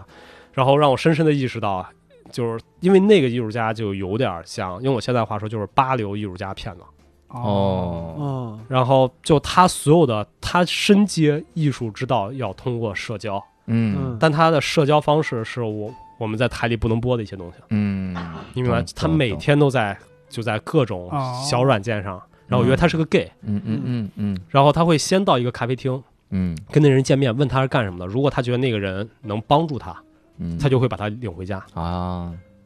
然后，对然后他所有的展览，所有的全是靠这个的拿来的。哎呦我，然后，然后，但是当时我就觉得他那个，而且他对艺术作品那态度特别让我觉得特别扯淡，就是他经常就有一个作品，还想了啊，那我这样做吧，行，那你们帮我做吧，我就走了。啊你，明白？然后后来就全是他妈我们在给他做作品，成了一个就是。就是，哎呀，相当于你看，有一种就是把我的这什么什么资格证租给一个什么什么公司对那种嗯感觉，就是在我的名下，反正这个东西是什么也无所谓了哈。哎呦，我特别像一个书法家，姓范， 哎，对， 是的，就是那套套路。啊然后，所以当时我就觉得，我说我操，我不能当骗子，因为我觉得我肯定，如果我以当时本科的能力去做的话，我肯定就是个骗子。对对对，嗯所以后来我就毅然决然去读研。然后读研的时候，我当时选专业就是因为我要选一个我看不懂的专业嘛，就我嗯所以就选了我现在读那个专业，那个专业的名字叫摄影影像与相关媒体。嗯 相关媒体， 然后你就是做镜头呗，就是。不是相关媒体然后后来我们我就问系主任说，我就说什么东西叫 relative 的 media？对，相关媒体。然后然后我们系主任说，嗯，everything about art。 哎，哦艺艺术关于艺术的所有的东西， 我去，然后我哦微博、微信、抖音、快手也 算，对，然后就真的就我们那个我操那个系里边我都惊了，就是所有人去申那个学校的，嗯就我当时都以为它是个摄影专业，嗯啊，对，就去了之后发现，嗯，怎么他妈那么多人搞行为艺术？哦然 然后哦就我操都慌了。然后其实，但是那个时候我觉得就是美国课程，就是研究生课程设置，就是我那个学校我是特别喜欢的。嗯然后它一般分两种，嗯一种叫做 studio 制，嗯一种叫 lecture base、嗯 studio base 跟 lecture base。lecture base 基本就是放养，嗯嗯，就是你一个月或者半个月跟导师约一次，然后嗯 导师来喷你一顿，嗯然后你接着做对。然后 lecture base 就是疯狂上课。然后我们当时学校是全美最典型的 lecture base，嗯，就是我们我们的上课跟高中差不多，跟中国高中差不多，哦，就课特别 多。研究生啊，我哎，当时天那那个你研究生是在哪个大学？在纽约视觉艺术学院 SV，、嗯就是那个《何以笙箫默》里面那个。嗯，哦，哦，你就是何 以？我说你不说自己的职 业，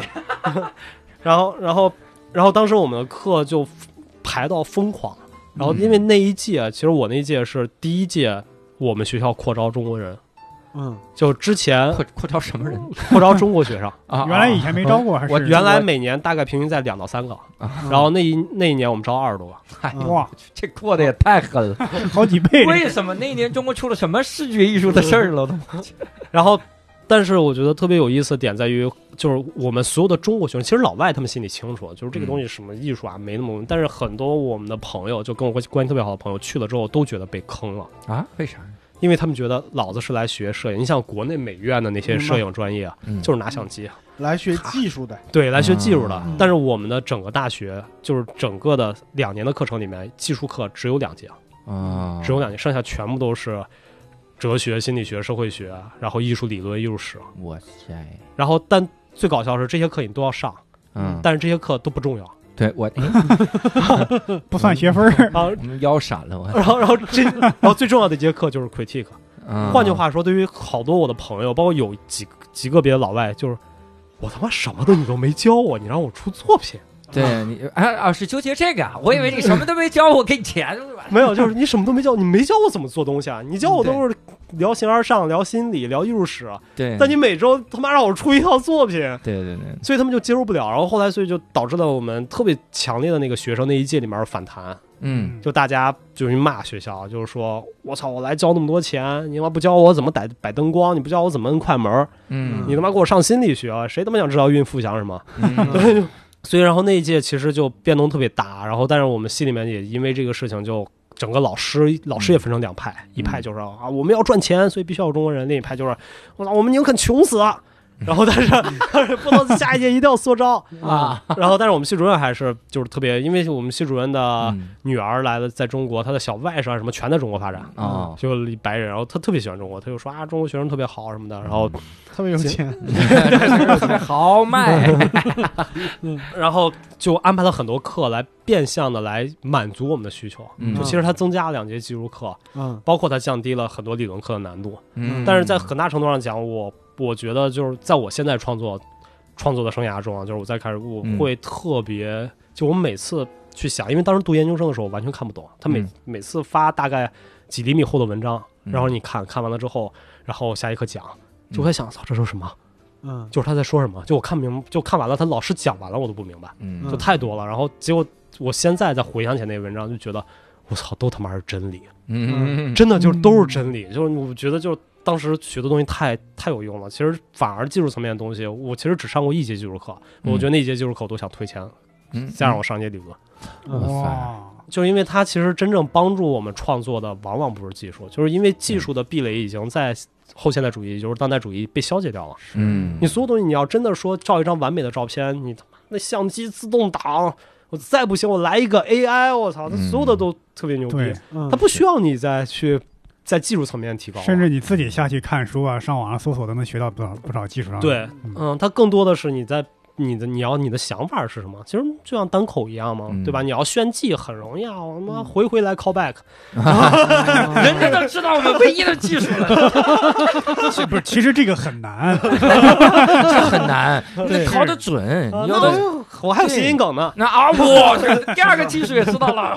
而 这且玩意儿而且你的声音特别像池子，你说话的感觉和声音都像池子。第三个也学会了，天赋也学会了， 这怎么办？挺好，我所以更多的其实是想法，就像我听，我原来是一直是听一言不合，一言不合听完了才开始听嗯无聊斋的。然然后我听一言不合，现在不爱听的原因是因为他们不是现在在开始录每一个就美国大师系列嘛，嗯就脱口秀大师那些东西。然后那脱口秀大师系列其实我不是特别爱听，嗯一个很重要的原因是因为嗯，他有很多讲的东西其实是脱离掉我能理解的背景的。啊，你能明白？就是我的我对单口喜剧的理解，可能就是一个小孩看一个漫威的理解。嗯但你跟我说这个东西就是漫威老大多么牛逼，就他拍钢铁侠多么难，我他妈不想知道。啊 而且就是我真的努力的在听了好好多期，嗯对我也就嗯 OK，对就那种，嗯， 就你明白吗？就是你我想没想过，他们可能就是没想让你听懂，嗯对的，他们很当这代 个。叫 callback，这耶个， 哦，哎哎，还有一一个技巧，你看嗯六兽这个技巧用的差，那大师谈每期都有 他，他说对不起他们没想让你跳脱自己这个角色，这技术深了，我跟你 说，我说你慢慢学啊，早一早我手中的是吧？他刚刚是有点口是心非啊，他当然是希望能有更多的人听懂、听明白、想听啊。对对对，肯定，嗯，所以其实就是当代艺术也是这样的。就我们很多时候，如果你说这个东西做的，它技术层面特别高，那嗯当然可以。但是我从来不会，就是啊，我在知乎，我因为我从来不用公众号，不用任何东嗯西，所以我用知乎。然后我在知乎上会回答好多问题，然后现在我快被人喷死了。嗯，然后 然后很很重要一个原因就是，很多人会认为什么是艺术，就是这嗯个东西我画得特别好，嗯就是这个东西能不能算叫艺术？然后，但我每次回答我都说这个东西不叫艺术，嗯，这个东西叫工艺。嗯，哦，你能明白吗？就艺术跟工艺，工艺的它的含义，这个词的意涵其实是恒定的，嗯但是艺术的意涵永远是在流动的。嗯就是，所以就是说，就当我们去谈一个画的特别好技术的时候，你可以变成大师了，你可以变成工匠精神，你可以变成一个什么寿司油画之神，嗯， 寿司有花 之神，这才这才是真正的求创新但你不能叫艺术家，啊，你能明白吗？艺术家永永远不是靠技术层面达到的。啊，我们学美术的时候经常举的一个例子就是，你去火车站找那个画肖像的，嗯嗯十五块钱一幅，画的比照片还好看，你想怎么美颜怎么美颜，出来以后还像你，嗯，但是那个就值那点钱，啊，多一块钱也卖不出去。对对对，嗯，所以其实这个就是我觉得现在我们在讨论点，就是我画我画了一些东西，我能不能算是艺术？那我第一个问你的永远都是你要表达什么，嗯你想说什么，你在哪儿有突破，嗯对吧？然后其实这个就是，然后后来当然就研究生毕业之后，我就开始因为个人原因回国了。我操，嗯这个转的有点硬啊！ 嗯 没事，我们这不是演出啊， 对，没事儿没事儿没事嗯儿，我们这个单口的转比你硬多了。 他们都说单口段子之间的转折万金油，而且 对，还有我上然后，啊对我上次去欧洲，而 且我后来在张家界的时候，哦对，哦你们谁是坐地铁过来的？你反这正个我是骑自行车你。这个不叫转折了， 这就是忘词儿了。好吗而 且，所以回国了之后是是在干啥？然后回国之后，就是因为我我大概读研的时候，就嗯基本上靠自己第一打工。我本科时候开始打工，自己赚钱，然后嗯研究生的时候就卖了一笔大的作品，哦，然后 就人家那重点来了吃啊，十年了吃，十年了啊啊，，然后真的吃了几个月吧。然后因哎为哦，不是因为其实可以吃好几年你的，但这是几我个月花花太的多有了点太猛 了，是嗯是，这个其实成本特别高，我当时。就是，这就是我回国之后，我从卖完那一次，其实我卖过几次作品，但那次是嗯卖的最大的一次。然然啊后卖完之后，我就再也不卖作品了。啊？为啥？因为我发现我算不明白账，很多时候因为数学不好，啊就是当时我哎大一时候那个问题没解决， 你然后嗯你这个账也需要微积分吗？不需要。不是因为它其实是就是还是那句话，就是艺术创作跟艺术艺术商业是两回事儿。嗯我当时对艺术商业了解太浅薄了，我只是艺术创作比较好。嗯然后，所以当时我其实我我卖那幅画，我没有算我的成本，嗯嗯然后我其中算了我的成本，我以为我的成本只是把这画打印下来什么呀，嗯然后装裱就完了。然后我没有算的一个成本是运输，啊，你知道吗？就是其实传统意义上讲，所有的你的装裱运输全部是拆开报价的。对嗯然后，但是我一口价 包了一个。啊，然后当时那个我在纽约嘛，嗯然后他卖的是在 L A，嗯在洛杉矶。嗯，然后我就问了一下艺术品运输，嗯，然后大概运那个东西十五天，嗯，然后要几万块钱。哦，哇，这我以为哦发旋风呢，他娘的，对然呀，后你在国内，啊 哦我是我吧太不尊重，而且这还是不买保险的情况下，啊，还得买保险，对你运输中要坏了 咋办？所以当时我就疯了，你知道吗？哦真的是疯了，然后，而且那装裱已经超出我特别多的预算了，就装裱已经翻了我好几倍，对对然后就几万块钱没了。然后运输一下，，我说那我他妈还赚什么呀？然后，所以当时我干了一件事情，就是我租了一个美国最大的车，就嗯最大的一种大林肯，然后嗯 SUV，、然后把嗯我所有画装进去，然后一路开到三天，从纽约开到了，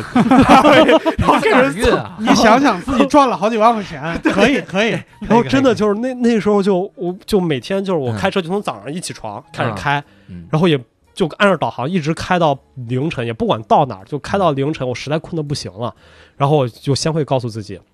说啊，我今天又省了多少钱？嗯然后我又醒一下，然后再开一个小时，实在困得不行，然后搜最近的那个 motel，啊，然后就进去住，然后住一就当天价格，然后住完了之后就出来第二天，然后三天开到的，然后开到之后我整个人都不好了，嗯你知道 吗？啊的确然后然后我太老板都懵了，开这么大一林肯上我这儿住 了，咋了？这跑路了这？是个毒贩。然后，然后当时那藏家，因为我中间有一个朋友帮我介绍，那藏家要见我，我说我不能见他， 我说见他他就要退货 了。我现在的状态太差了。 然后，所以其实就是那个时候我就感受到，我操，这个屌东西不光靠做，嗯嗯，然后它还是运对你还要运营各种方向，就是其你实的商就是业其实就是经验和对经阅验历太嘛少了。嗯，对对对，所以回国之后，我就开始。就第一找一份工作就是教书，当然老师啊后，对当那种朋友帮他们送国外那种学生的嗯作品老师，然后我现在也在做啊，不过马上就没工作了，因为嗯，然后为啥？因为培训机构在严查教师资格证嘛。没有，因为单立人儿要招人了 。然后我哎，我们招我一们个卖不了那么多钱 对，对，我们也招艺术家来表达大家看不懂的点。单立人的第一点就是大家要找共 鸣，就是要找大家懂的点。然后后来就，当然有一段时间我就做兼职啊。嗯然后因为当时从美国还带回了一点钱，然后能养活一一点点自己吧，然后就特别嗯过得特别清贫。然后后来我就说，OK，那我要混艺术圈儿。嗯嗯，然后我就花了一年的时间，然后当然具体怎么混我也就不说了。搜手，你像对刚才已经然后说过了，对，就是就是搜就是搜 搜嘛，然打后开但是软件，对，这然个后哎 这然个后我还们知乎，打开哦是知乎软嗯件，对对对，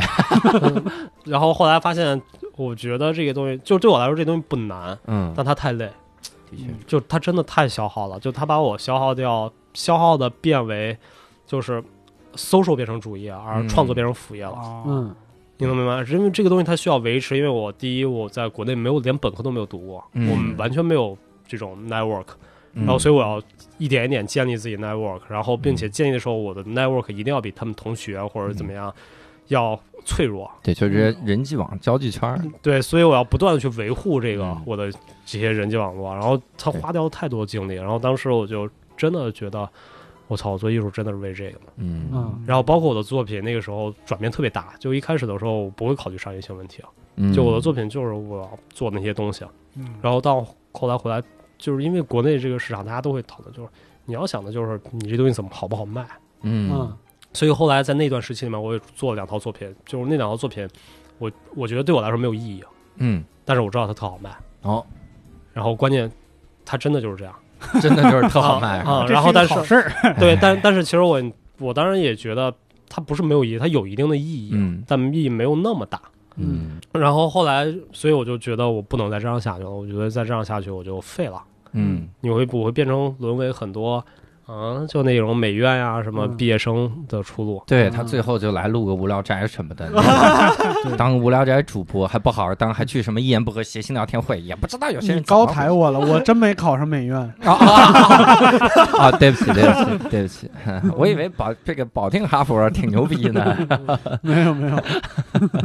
然后所以就后来我就找了一份全职工作，就是我现在的工作，然后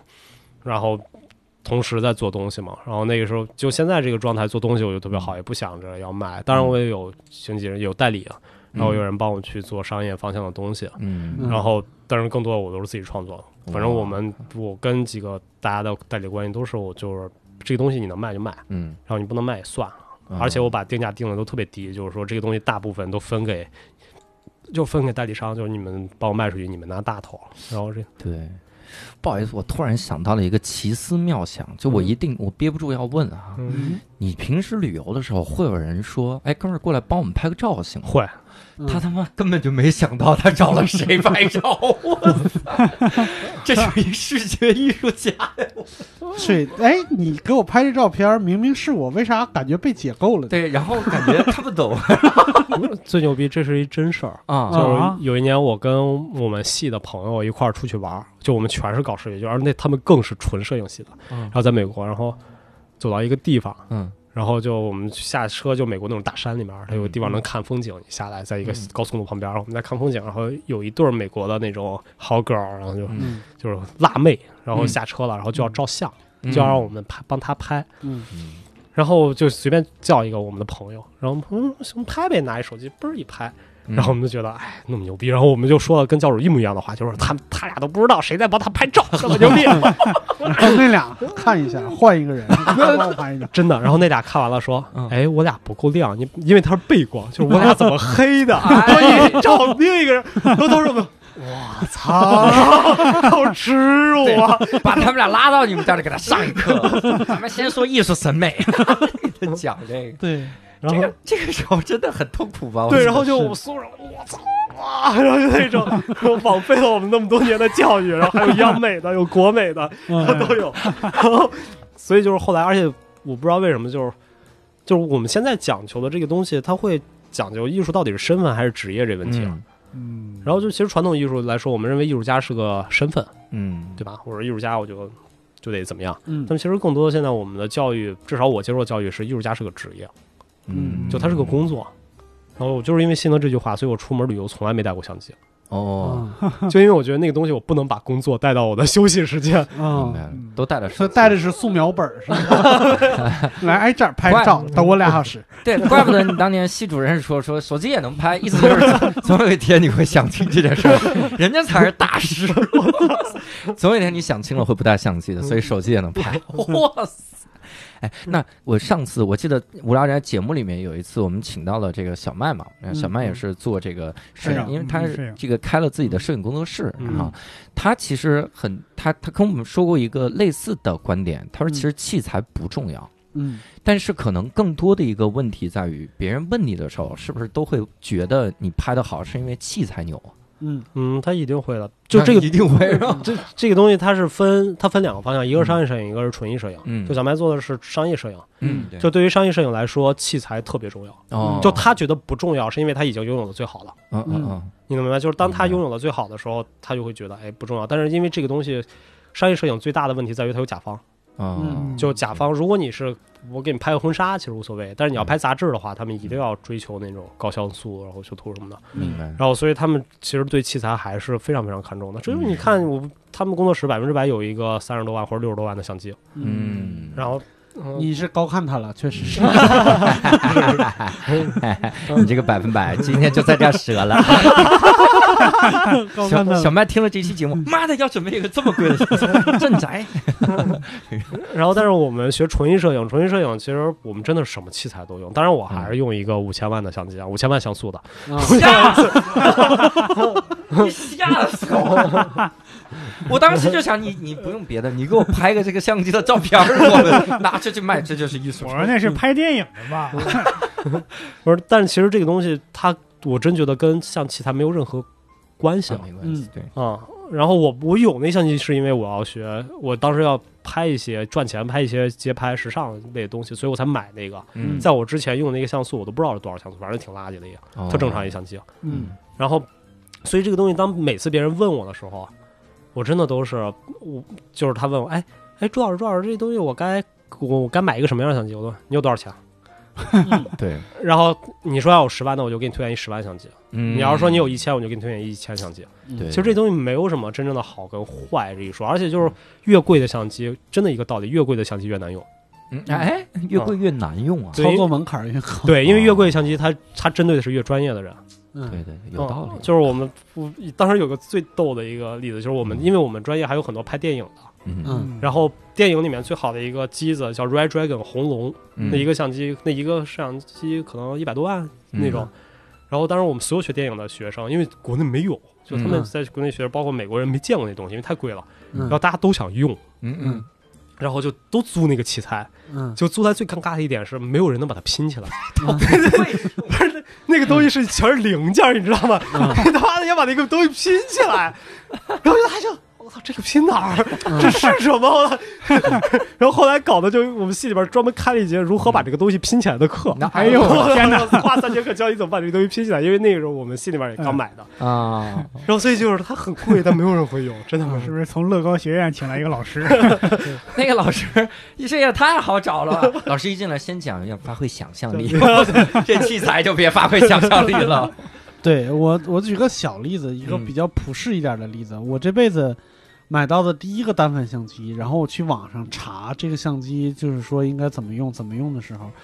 第一条就是他说了一个就快门次数，嗯我他妈第一次知道这玩意儿还不是永远能用 的，它还有个快门次数，对 我几操万次。 你以为要用一辈子 啊？对，这意思我不摔它，它就能 一直用下去。对，我还纳闷，我说这个是到了多少万一次要换快门 吗？换相机？哦那没准按照你拍照那个频率，可能一辈子一辈子差不多能用一辈子，对吧？但是你知道用单反拍相，呃，拍拍拍照片的，经常会就比如说我一摁就是三下， 对，啊，这其实很快，嗯，嗯，所以每次摁的时候都在那数，还剩 还剩多少？要是做了效就是，要是做了效就是，其实你不用数了，那个相机自动上你那面照片有编啊号，它就告诉你该换了。到这 个 这个太这是神了。连单反都没用过，这是。所以大家还是买个 vivo 吧，买 vivo 也行，逆光也清晰。所以我其实特想探讨一个事儿嗯，这个事儿其实我我心里，我现在真的是逮着嘉宾就探讨这个问题哈，嗯，就是你会有这种叫叫怀才不遇也好哈，或者叫这种也这也不叫怀才不遇哈，或者一种一世独立的孤独感吗？哈会有这种吗？比如我给你举个很直观的例子哈，我也是老师，哈嗯我也当过老师哈，而且咱俩都是培训机构老师对，嗯虽然教的东西不一样，但是有的时候我会发现我教的东西是学生想要的，但不是我想教的，嗯，嗯哦，那咱俩有区别了。呃是吗？你就是又想教的就教给学生，啊，对你你还是你不管他想要什么。我不管他想要什 么，我也应该这样，他娘，我他妈要当一个当英语培你训教的的艺那术个家你。教的那个课有高考，对，因为嗯我人们家教的那个我们这也有也有门槛儿，就是你要升国外的学校，但是其实这个东西就是，嗯，你教的东西越难，嗯，学生可能理解的越少，但他理解那一点都要比你简单的东西要有用非常多。哎呀，这个是啊，他娘的。嗯，嗯，但是我想教的跟英语没关，这是不是就有 问题？想教单 口是吧？那你想是有教点什问么？题， 还是有点问 题。嗯， 所以其实就是我现在教，我现在也不是准备不在，其实我因为现在也主要是做管理啊，就不是做教课，学生特别少。然后我会发现，我教课最痛苦的时候，我很多时候教学生他听不懂，我我教很，长时间他都听不懂，就我已经用特别通俗的语言跟他讲，他还是不懂，因为他基础太弱了。嗯，对对对。然后所以我我会选择那种，我现在如果我再找学生，我都会先问你哪儿毕业的。都知道因因为都是考研的嘛。你如果你清北、央美、北大的，OK，我可以教你。嗯对，或者说你因为至少证明你学习能力强。嗯，嗯保定哈佛呢？保定哈佛哎教不了了，我们没有，我们我们得先升上本才能去考研，你知道吗？ 第一个考试不在你这儿， 放心放心。专科也可以考研究生。那我这个， 那我这个皮景山普林斯顿，这别给人家伤口上反复撒盐了，一点儿一点儿撒呀！我的天哪！然后我接着回答刚才你提那个问题啊嗯，嗯，我不知道我，因为我从来没有感觉到孤独这种事情，对我来嗯说，因为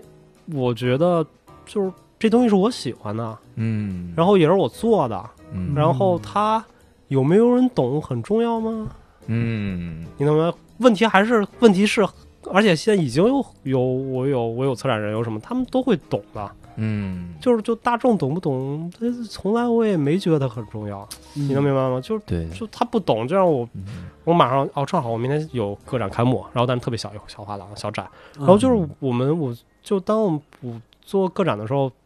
他们问我看不上叫多少人，嗯十几个人就可以了。嗯，嗯其实我不太希望，就是我觉得如果 OK，这个东西如果大家都喜欢，愿意买门票，我能赚到钱，我特别好。嗯你们看不看得懂不重要，嗯，对吧？但是如果说这个东西有几个人已能看懂了，那我觉得它已经够了。就对我来说，嗯它已经、已经可以，所以我没有觉得在这方面，关于怀才不遇的话，我觉得这东西就一就是等嘛，叫十万小时定律，嗯。嗯，对吧？等就十万个小 时就死了，不是就是这样 的，等老嗯就了。就反正我看很多艺术家作品，就是看他的个人大型回顾展，我在 MoMA 包括在国内，嗯你会发现，我操，那些真正牛逼的艺术家，都是因为活得久。哎，啊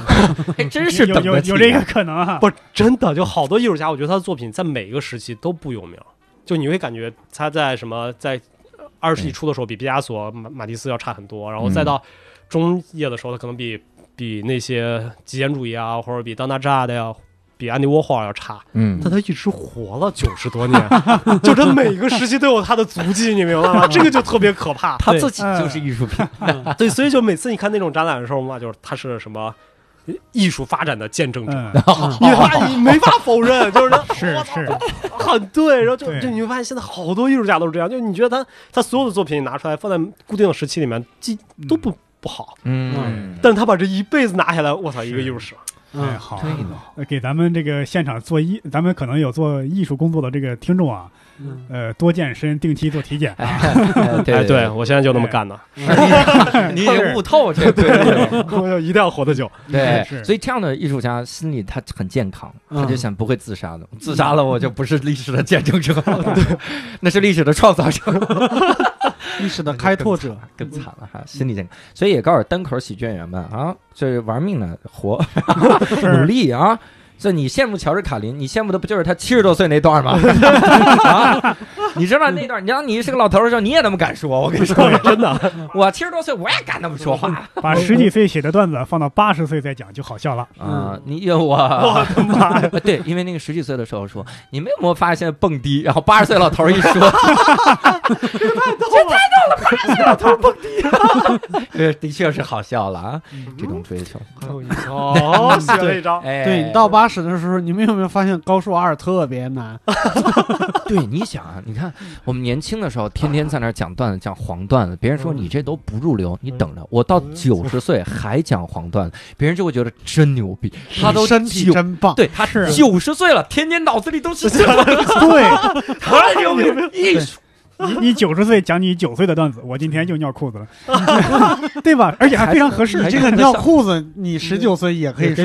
可以的啊，嘿嘿 那得尿 床啊，我想问一下，除了伯伯以外的两位，你们九岁的时候还尿裤子吗？不尿。 不尿，你这是什么情况，伯伯？哇塞！呃，我撒尿的时候那个地上放了一个裤子啊，哦，那是你嗯然后那个撒完学了以后就把它穿上来。 哎，撒完了之后拿给困困说：“你看这是不是作品？什么玩意儿？” 我们给听众示范了一下，这个就叫 call back。call back 的精髓就一直往前 call，call call call，call 到终于有一开天头嗯会 back 的。对，终于有这张 哎呀，call 到最后都 broken back 断背，是是， 挺好。哎，我们这聊的什么玩意儿、啊？ 我本来最后升华到孤独，我觉得讲的是咱们来个特别缥缈的结束，妈的就变成尿裤子的结束了、 哈这真是一个人间艺术啊！ 我跟你说哈、那最后你有没有那种，就是你看啊，因为有的时候我会，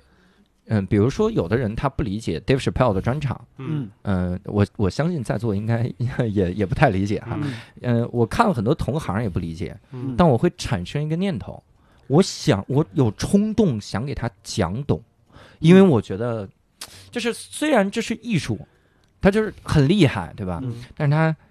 就他 deserve better 啊，就是他、嗯他需要更多的人懂感觉。哦，就是我希望你能跟我一样的觉得这玩意儿是个艺术的感觉。那比如说哈，嗯，我们现在你你你也说了，当代艺术呢主要做的是筛选哈。嗯那我们绝大多数人其实是不能这个理解当代艺术的。那你比如说，那总还有一部分人嘛，啊嗯嗯如果这部分人的比例越来越少，我们是不是得商量的稍微多一丢丢？所以有没有建议是，比如说建议大家怎么去了解艺术、欣赏艺术这样的东西？嗯，当然有了，反正看书呗，嗯。不第是第一本书叫啥呢？就是五分钟读懂艺术史。 我要看就看这种书了。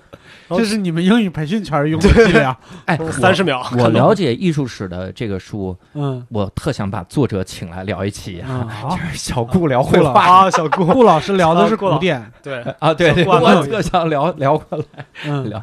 那你们会有这种？我我是这样觉得啊，就是现在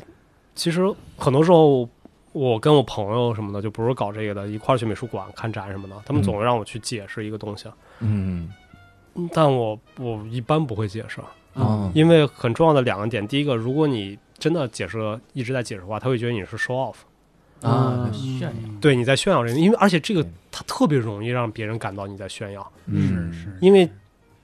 这就牵扯到第二个问题。第二个问题在于，就是我在现在在做艺术，我们我会发现一个东西，就是因为我主要的大量时间在看书嘛，嗯最后你发现我们最底层，我做这个东西叫做风格式，就是风格类嗯，创作，就找一种形式，然后再往上风格类创作的话，其实我们会发现其实是社会史，嗯就是整个社会影响到我们风格的一个改变。嗯然后社会史再往上是史学史，就是历史怎么去影响整个社会史，然后史学史再往上是哲学史，所以就是。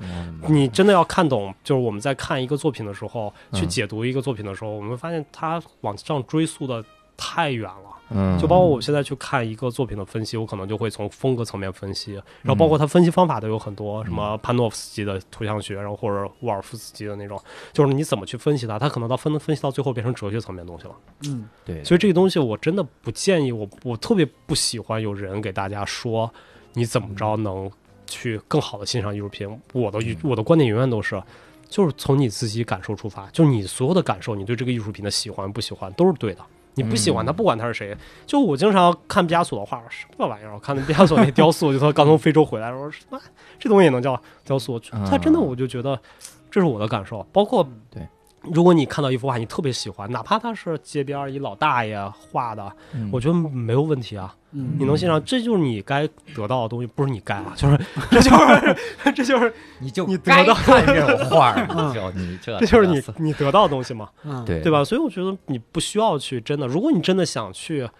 想去了解更多一点儿，那我觉得你可以去看看小姑娘绘画，嗯嗯对吧？了解一些这种传统的那东西啊是，基础知识，应对，该就是叫基础知识，但是嗯基础知识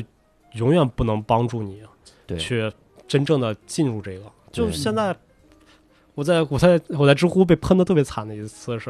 就是因为我特别喜欢读哲学什么东西啊，嗯乱七八糟的东西。然后后来我在说跟一个人评论说这些东西的时候，关于哲学的时候，然后那人突然说一个“你个民哲”，哦， 你能明白吗？就是你， 然后我其实我很承认我他妈就是民哲，对，对嗯但可能我我我一开始特别气愤，我说他妈老子也读过那么多书呢，说我嗯我怎么明哲？然后后来我一想，其实也是啊，就是我在写一些东西有一些民意，然后在评论我的时候，嗯其实我一眼他觉得自己说很专业，但我一看就是我操漏洞百出，就他其实根本不懂，嗯你能明白吗？所以就同样的一个道理，就是如果你觉得。你能读一些书，像小狐狸聊绘画，或者说简单的什么五分钟看懂嗯西洋画，三分钟了解当代艺术，我觉得都很好。嗯啊，对吧？它能给你一点点启迪，哦嗯对吧？然后你再去看，如果你实在是那个有手机障碍，不愿刷手机，愿意看书的话，嗯那我推荐你《艺术的故事》，贡布里希的。嗯然后他讲的非常清楚，然后、然后也非常非常好，瓦尔堡学派的。然后我觉得那个，如果你看明白的话，你对你再去看美术馆的作品的时候，你的理解可能就会比一般人要稍微好一点。对，嗯所以你其实给别人讲解的时候，就是你看你这个心理的复杂程度，我其实有一点点共鸣。那共鸣是啥呢？就是有的时候别人会让我讲解一个特别复杂的流程，嗯我知道它复杂，嗯啊但在对方看起来这事儿应该不复杂。， 就特别简单。对方说：“你给我解释一下呗。嗯”我操！我说这没法解释，这背后是一特复杂的体系。嗯那个时候我就会直接说一两句话搪塞他。我后来就学会了搪塞，嗯所以以后比如说人家再问困困说这画儿怎么样，然后困困嗯说：“你看看人这色儿多亮啊，嗯这多好的色儿。”最后我想讲一个小故事，就是哦算是他刚才说的那个的一个补充，我都忘了我是从哪儿听到了，好像是在某个视频节目里边，好像是陈丹青讲过的。就是这个故事其实特别俗套，嗯就是特别像一个中国民间小故事，它可能它就是个中国民间小故事，好像就是在唐代之后的某一代，嗯一个古代的一个就是画坊、画廊卖画的地方，嗯有一个人在卖一幅唐伯虎的画，嗯叫《风雨归家》，然后有那个画真的挂了好久，没人觉得那个是唐伯虎画的，因为唐伯虎不擅长画那些东西。嗯然后有一个人过来，一看到这个画就说我要买它，嗯然后你说多少钱？那卖艺术品这个东西，就是一旦有， 一旦有人主动要的话，嗯他要坐地涨价，嗯，他就一下要了一个很高的价格。然后那个人说好，没问题，但是我今天没带钱，明天我来。然嗯后明天我带钱过来，嗯，然后那个老板就很开心，就把那个画收起来了。嗯然后到晚上的时候，他又把这个画儿打开再看一眼，说这个画儿他其实自己心里也吃不准到底是不是唐伯虎画的。嗯他突然发现了一个问题，就是风雨归家在那个一个小桥上，一个特别小的小人儿在归家，就那个主人公，嗯，他的手举着，但是没拿伞。哦，他说：“我操，这孙子模仿画儿也他妈有点太粗心了吧？伞没画，这哥们儿把伞给他补上了。”哎呦，我 去，嗯，然后第二天大家都能想得到结果，就对那个人过来一看就是这个不对了，对，本来画真画是没有伞是吧？嗯对那就是真就画，是你哎不要去猜测别人眼里边的这幅画好还是坏对对对，啊、嗯明白就是我小的时候经常会听到那些是是那些说法，就是一个比如说法国的农民，他到了卢浮宫看那个什么星空的时候，他能看得泪流满面，嗯那个很有可能是共情，嗯嗯不是他把。那个、那个、那个、那个作者的一生都了解，不嗯是那个意思。对，也有可能是梵高这个油画用太多呛眼睛。对，也有可 能，也 有可 能，也有可能。 对，所以你其实你我因为我学过美术，也经常有人问我这个问题，嗯就是怎么他哪儿好？我说你觉得他好，他就好；你觉得他不好，他就不好。对， 嗯，你说这个让我想到了一个，就是已经换过无数名字的这个主人公的这么一个民间传说。嗯郑板桥在路上碰到一幅画，人说这是郑板桥画的哈。嗯郑板桥一看就不是自己画的，但是人家特真诚，嗯拉着他画这个怎么样的，然嗯后说这真的是郑板桥，我以前花钱买的，然后这怎么样卖给你，然后郑板桥就拿起笔在上面写了“郑板桥”三个字，然嗯后他朋友说你疯了，他妈不是你的画，他说现在他是了，嗯，就是我我画了，你这就是我的，对就，我帮一个人嘛，是吧？嗯哎，所以就说郑板桥他特别的闲，那么 闲成这样，竹林七贤， 就你最闲谐音梗也出来了。 ，yes，看 callback 谐音梗啊， 是不是？是不是？对吧？给你展示了单口的技 巧，我操， 这个郑板桥不是竹林七贤之 一啊，啊你看是不是还展示我天 赋，就自信 这种天赋？所以说到底还是艺术品啊，在每个人眼中啊都有不同的这个欣赏的角度哈。嗯我们以前一期这个跟樊月老师聊这个交响乐的时候嗯，他也说了，他说你听不懂就不要强求，对就别强求哈、你嗯就每个人都能看出不同的好来哈、嗯就这样就 OK 了对，所以我们也是深深的上了一课哈、嗯是以后希望你们两位看我也能多看出点好 来，然后嗯 他们俩很羞涩的笑了，看不出 来，真的 看 不出来，那就说明你好。多去努力，对啊多去努力，对，我们在那百分之九十五。啊呃多努力吧你们，希望 你希望你以后卖票啊，相比现在能缩减百分之九十五，我去，那你就是大艺术家。 我还是别了哈。 哎所以今天也非常感谢困困哈。然后，如果想跟我们再进行进一步的交流，各位可以在我们的线上微信群跟我们来聊。加入微信群的方式也很简单，在公众号教主的无聊斋底部菜单栏点开啊，它就有进群的方式哈。好的，那我们这次呢，也就非常的感谢困困哈，嗯也非常感谢所有听众的收听。我们今天无聊斋到此结束了，我们下期再会，拜拜。拜拜拜拜。 Thank